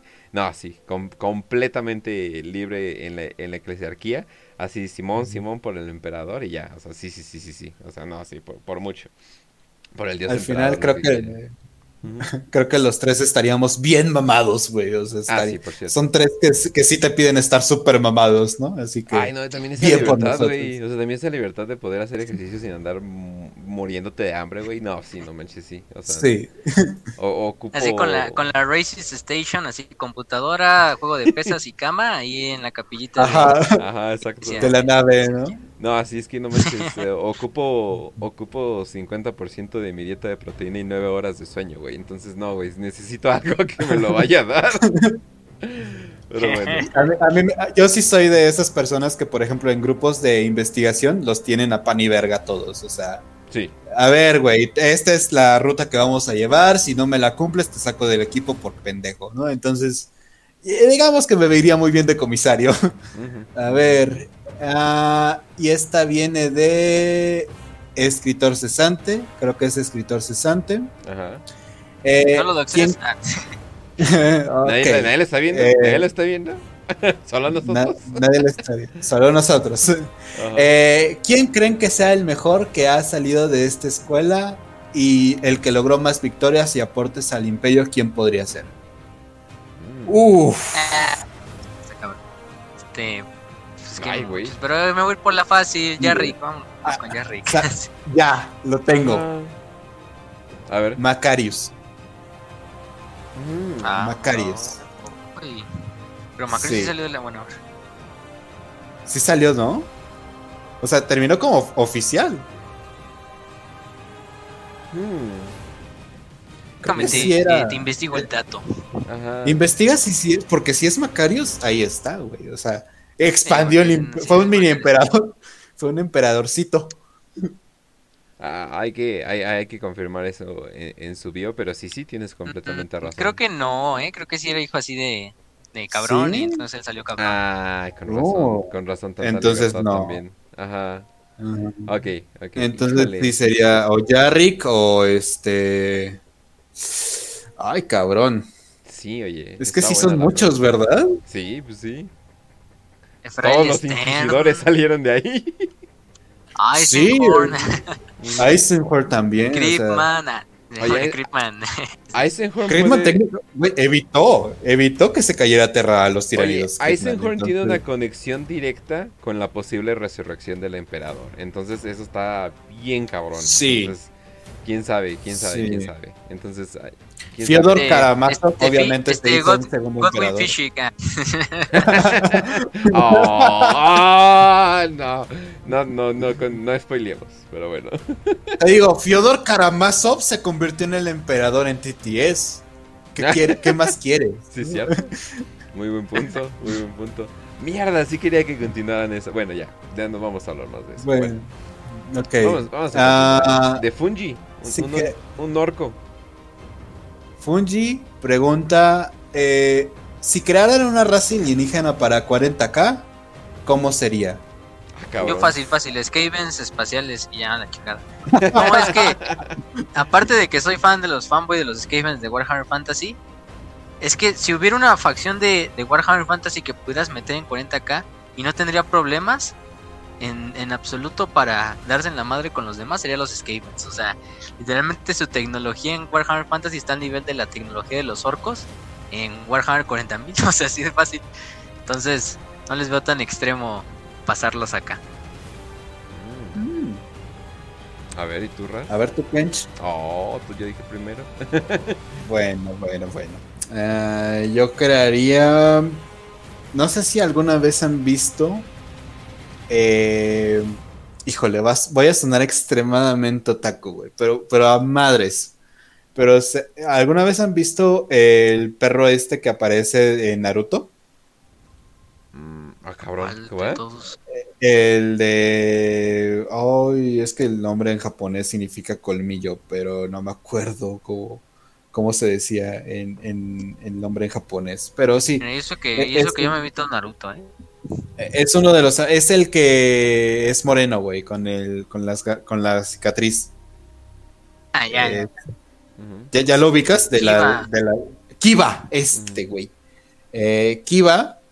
Si ven que su perro se puede convertir en un pues, pinche mastodonte gigantos, eh, gigante y desmadra todo lo que se ponga enfrente, ¿no? Entonces, sí, yo haría básicamente el perro de Kiba en 40k. No sé, siento que, que- que sería muy gracioso que recibiera la, la orden del comisario, carga contra ese titán. Y el, y el pinche perrito chihuahua se, se hace del tamaño del titán, güey, o algo así. Yo- yo- sería muy cagado. Tú quieres perros grandotes. Te lo entiendo, te lo entiendo, no hay pedo. Muy Ahora bien. van los burros, o sea, Skavens y perros. No, madre. Tienes que salvar a este cancho. Ah, miren, se los voy a salvar. En Endless Space hay una raza que me gusta mucho que se llama The Hisho. Que son una combinación entre samuráis, eh, cibersamuráis y el imperio maya. O sea, es una combinación muy, ex- eh, muy extraña porque son como samuráis mayas espaciales. O sea, algo por el estilo y tienen power armor y todo. Y los, vatos, y los vatos tienen una cultura de guerra bastante chingona. Yo digo que incluso el imperio podría adoptarlos sin pedo. Pero inclusive le, le pongo una, una fotillo de esto. Pero sí, sí, sí. O sea, yo digo que el Hisho va perfectamente en, en este pedo. A ver, dejen, aquí están. Y eh, son, o sea, me gusta su estética, me gusta su historia. eh, es mi facción favorita por mucho en, en Elder Space. Eh, aunque muchos juegan ese juego nomás por la, por la pez chichona, pero no, también hay, hay, hay cosas bastante chidas. Eh, me gustaría una, una facción por el estilo. Y si no, eh, una facción completamente supernatural, pero que no tenga que ver con el caos. O sea, me gustaría mucho. Déjenle pongo. A ver, es Endless Space. Y, y Endless Space 2, ahí está. Eh, pero que no tenga que ver con el caos directamente, sino que más bien tenga que ver con el warp. Eh, al estilo de los Old Ones, o tal vez como el eco de los Old Ones o algo por el estilo. Me gustaría, me gustaría ver más manejo del warp, pero que no tenga que ver directo con los cuatro dioses del caos. O sea, porque digo, ya como que estamos expandiendo el hecho de que el Warp es más que el caos y el caos de hecho se está comiendo el mismo. De hecho, ahorita mismo, eh, ahorita en lo del lore hay, una guerra, o sea, hay una guerra entre dioses. Ajá, Nurgle está comiendo ajá. pito, más no dar.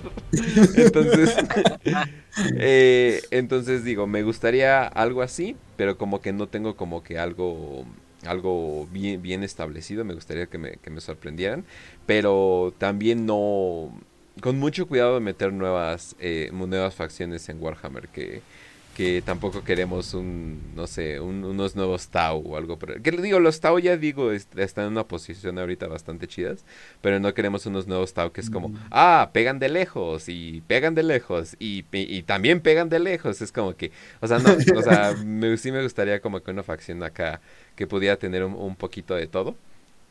Eh, y, chingue su madre, ya, ya metan a metan a más eh, protomongoles, chingue su madre, ya, ya, ya, ya queremos algo, okay. ya queremos algo, pero bueno, eh, bueno gente, entonces eso sería todo por hoy y por, y por esta semana. Eh, la siguiente semana, eh, pero siempre se me va, siempre el spotlight. La siguiente semana que tenemos, Facio. Vamos a hablar de los de la poderosísima y respetada Dead Watch. Oh. Eh, cazadores de senos, uh. cazadores uh de aliens, uh -huh. Eh, miembros de diferentes capítulos en un solo capítulo Tartes. Entonces va a estar interesante. Una de las facciones que más nos pedían también por ahí. Uh -huh. Y bueno, eso es lo que veremos la, la, semana siguiente. Perfecto, perfecto. Entonces ya saben, nada, también eh, nos pueden eh, ver aquí en YouTube que sería to todas las semanas, también en Spotify, también en Telegram, ahí está, está, ahí está el episodio. Eh, me encanta hacer este programa todos los lunes, es mi lunes definitivamente. Y si sí. me quieren ver eh, sufrir en videojuegos o ver un boomer con opiniones pendejas, pueden irse a Twitch en Kench Plays. También tengo mi canal de YouTube donde estoy subiendo cosas aparte. Eh, de hecho, me gusta cómo está evolucionando. Y también tenemos un, bueno, yo y Oz. Eh, Oz es un es un jalisciense altote eh, esotérico. Tenemos un canal de magia, esoterismo, ocultismo, etcétera, etcétera. Eh, no, no se le enseñen a la morra básica eh, brujita o algo por el estilo porque tal no, vez se enoja. No. Pero no. Eh, si les interesa mucho el esoterismo, le, les va a gustar.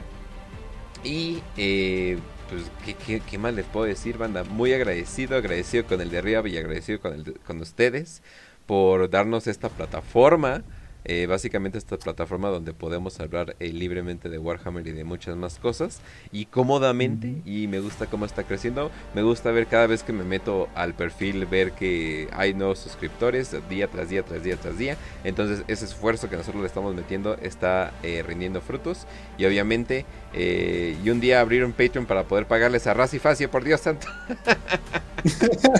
Mínimo para comprarme unos micrófonos yo. Exacto, exacto. De perdido.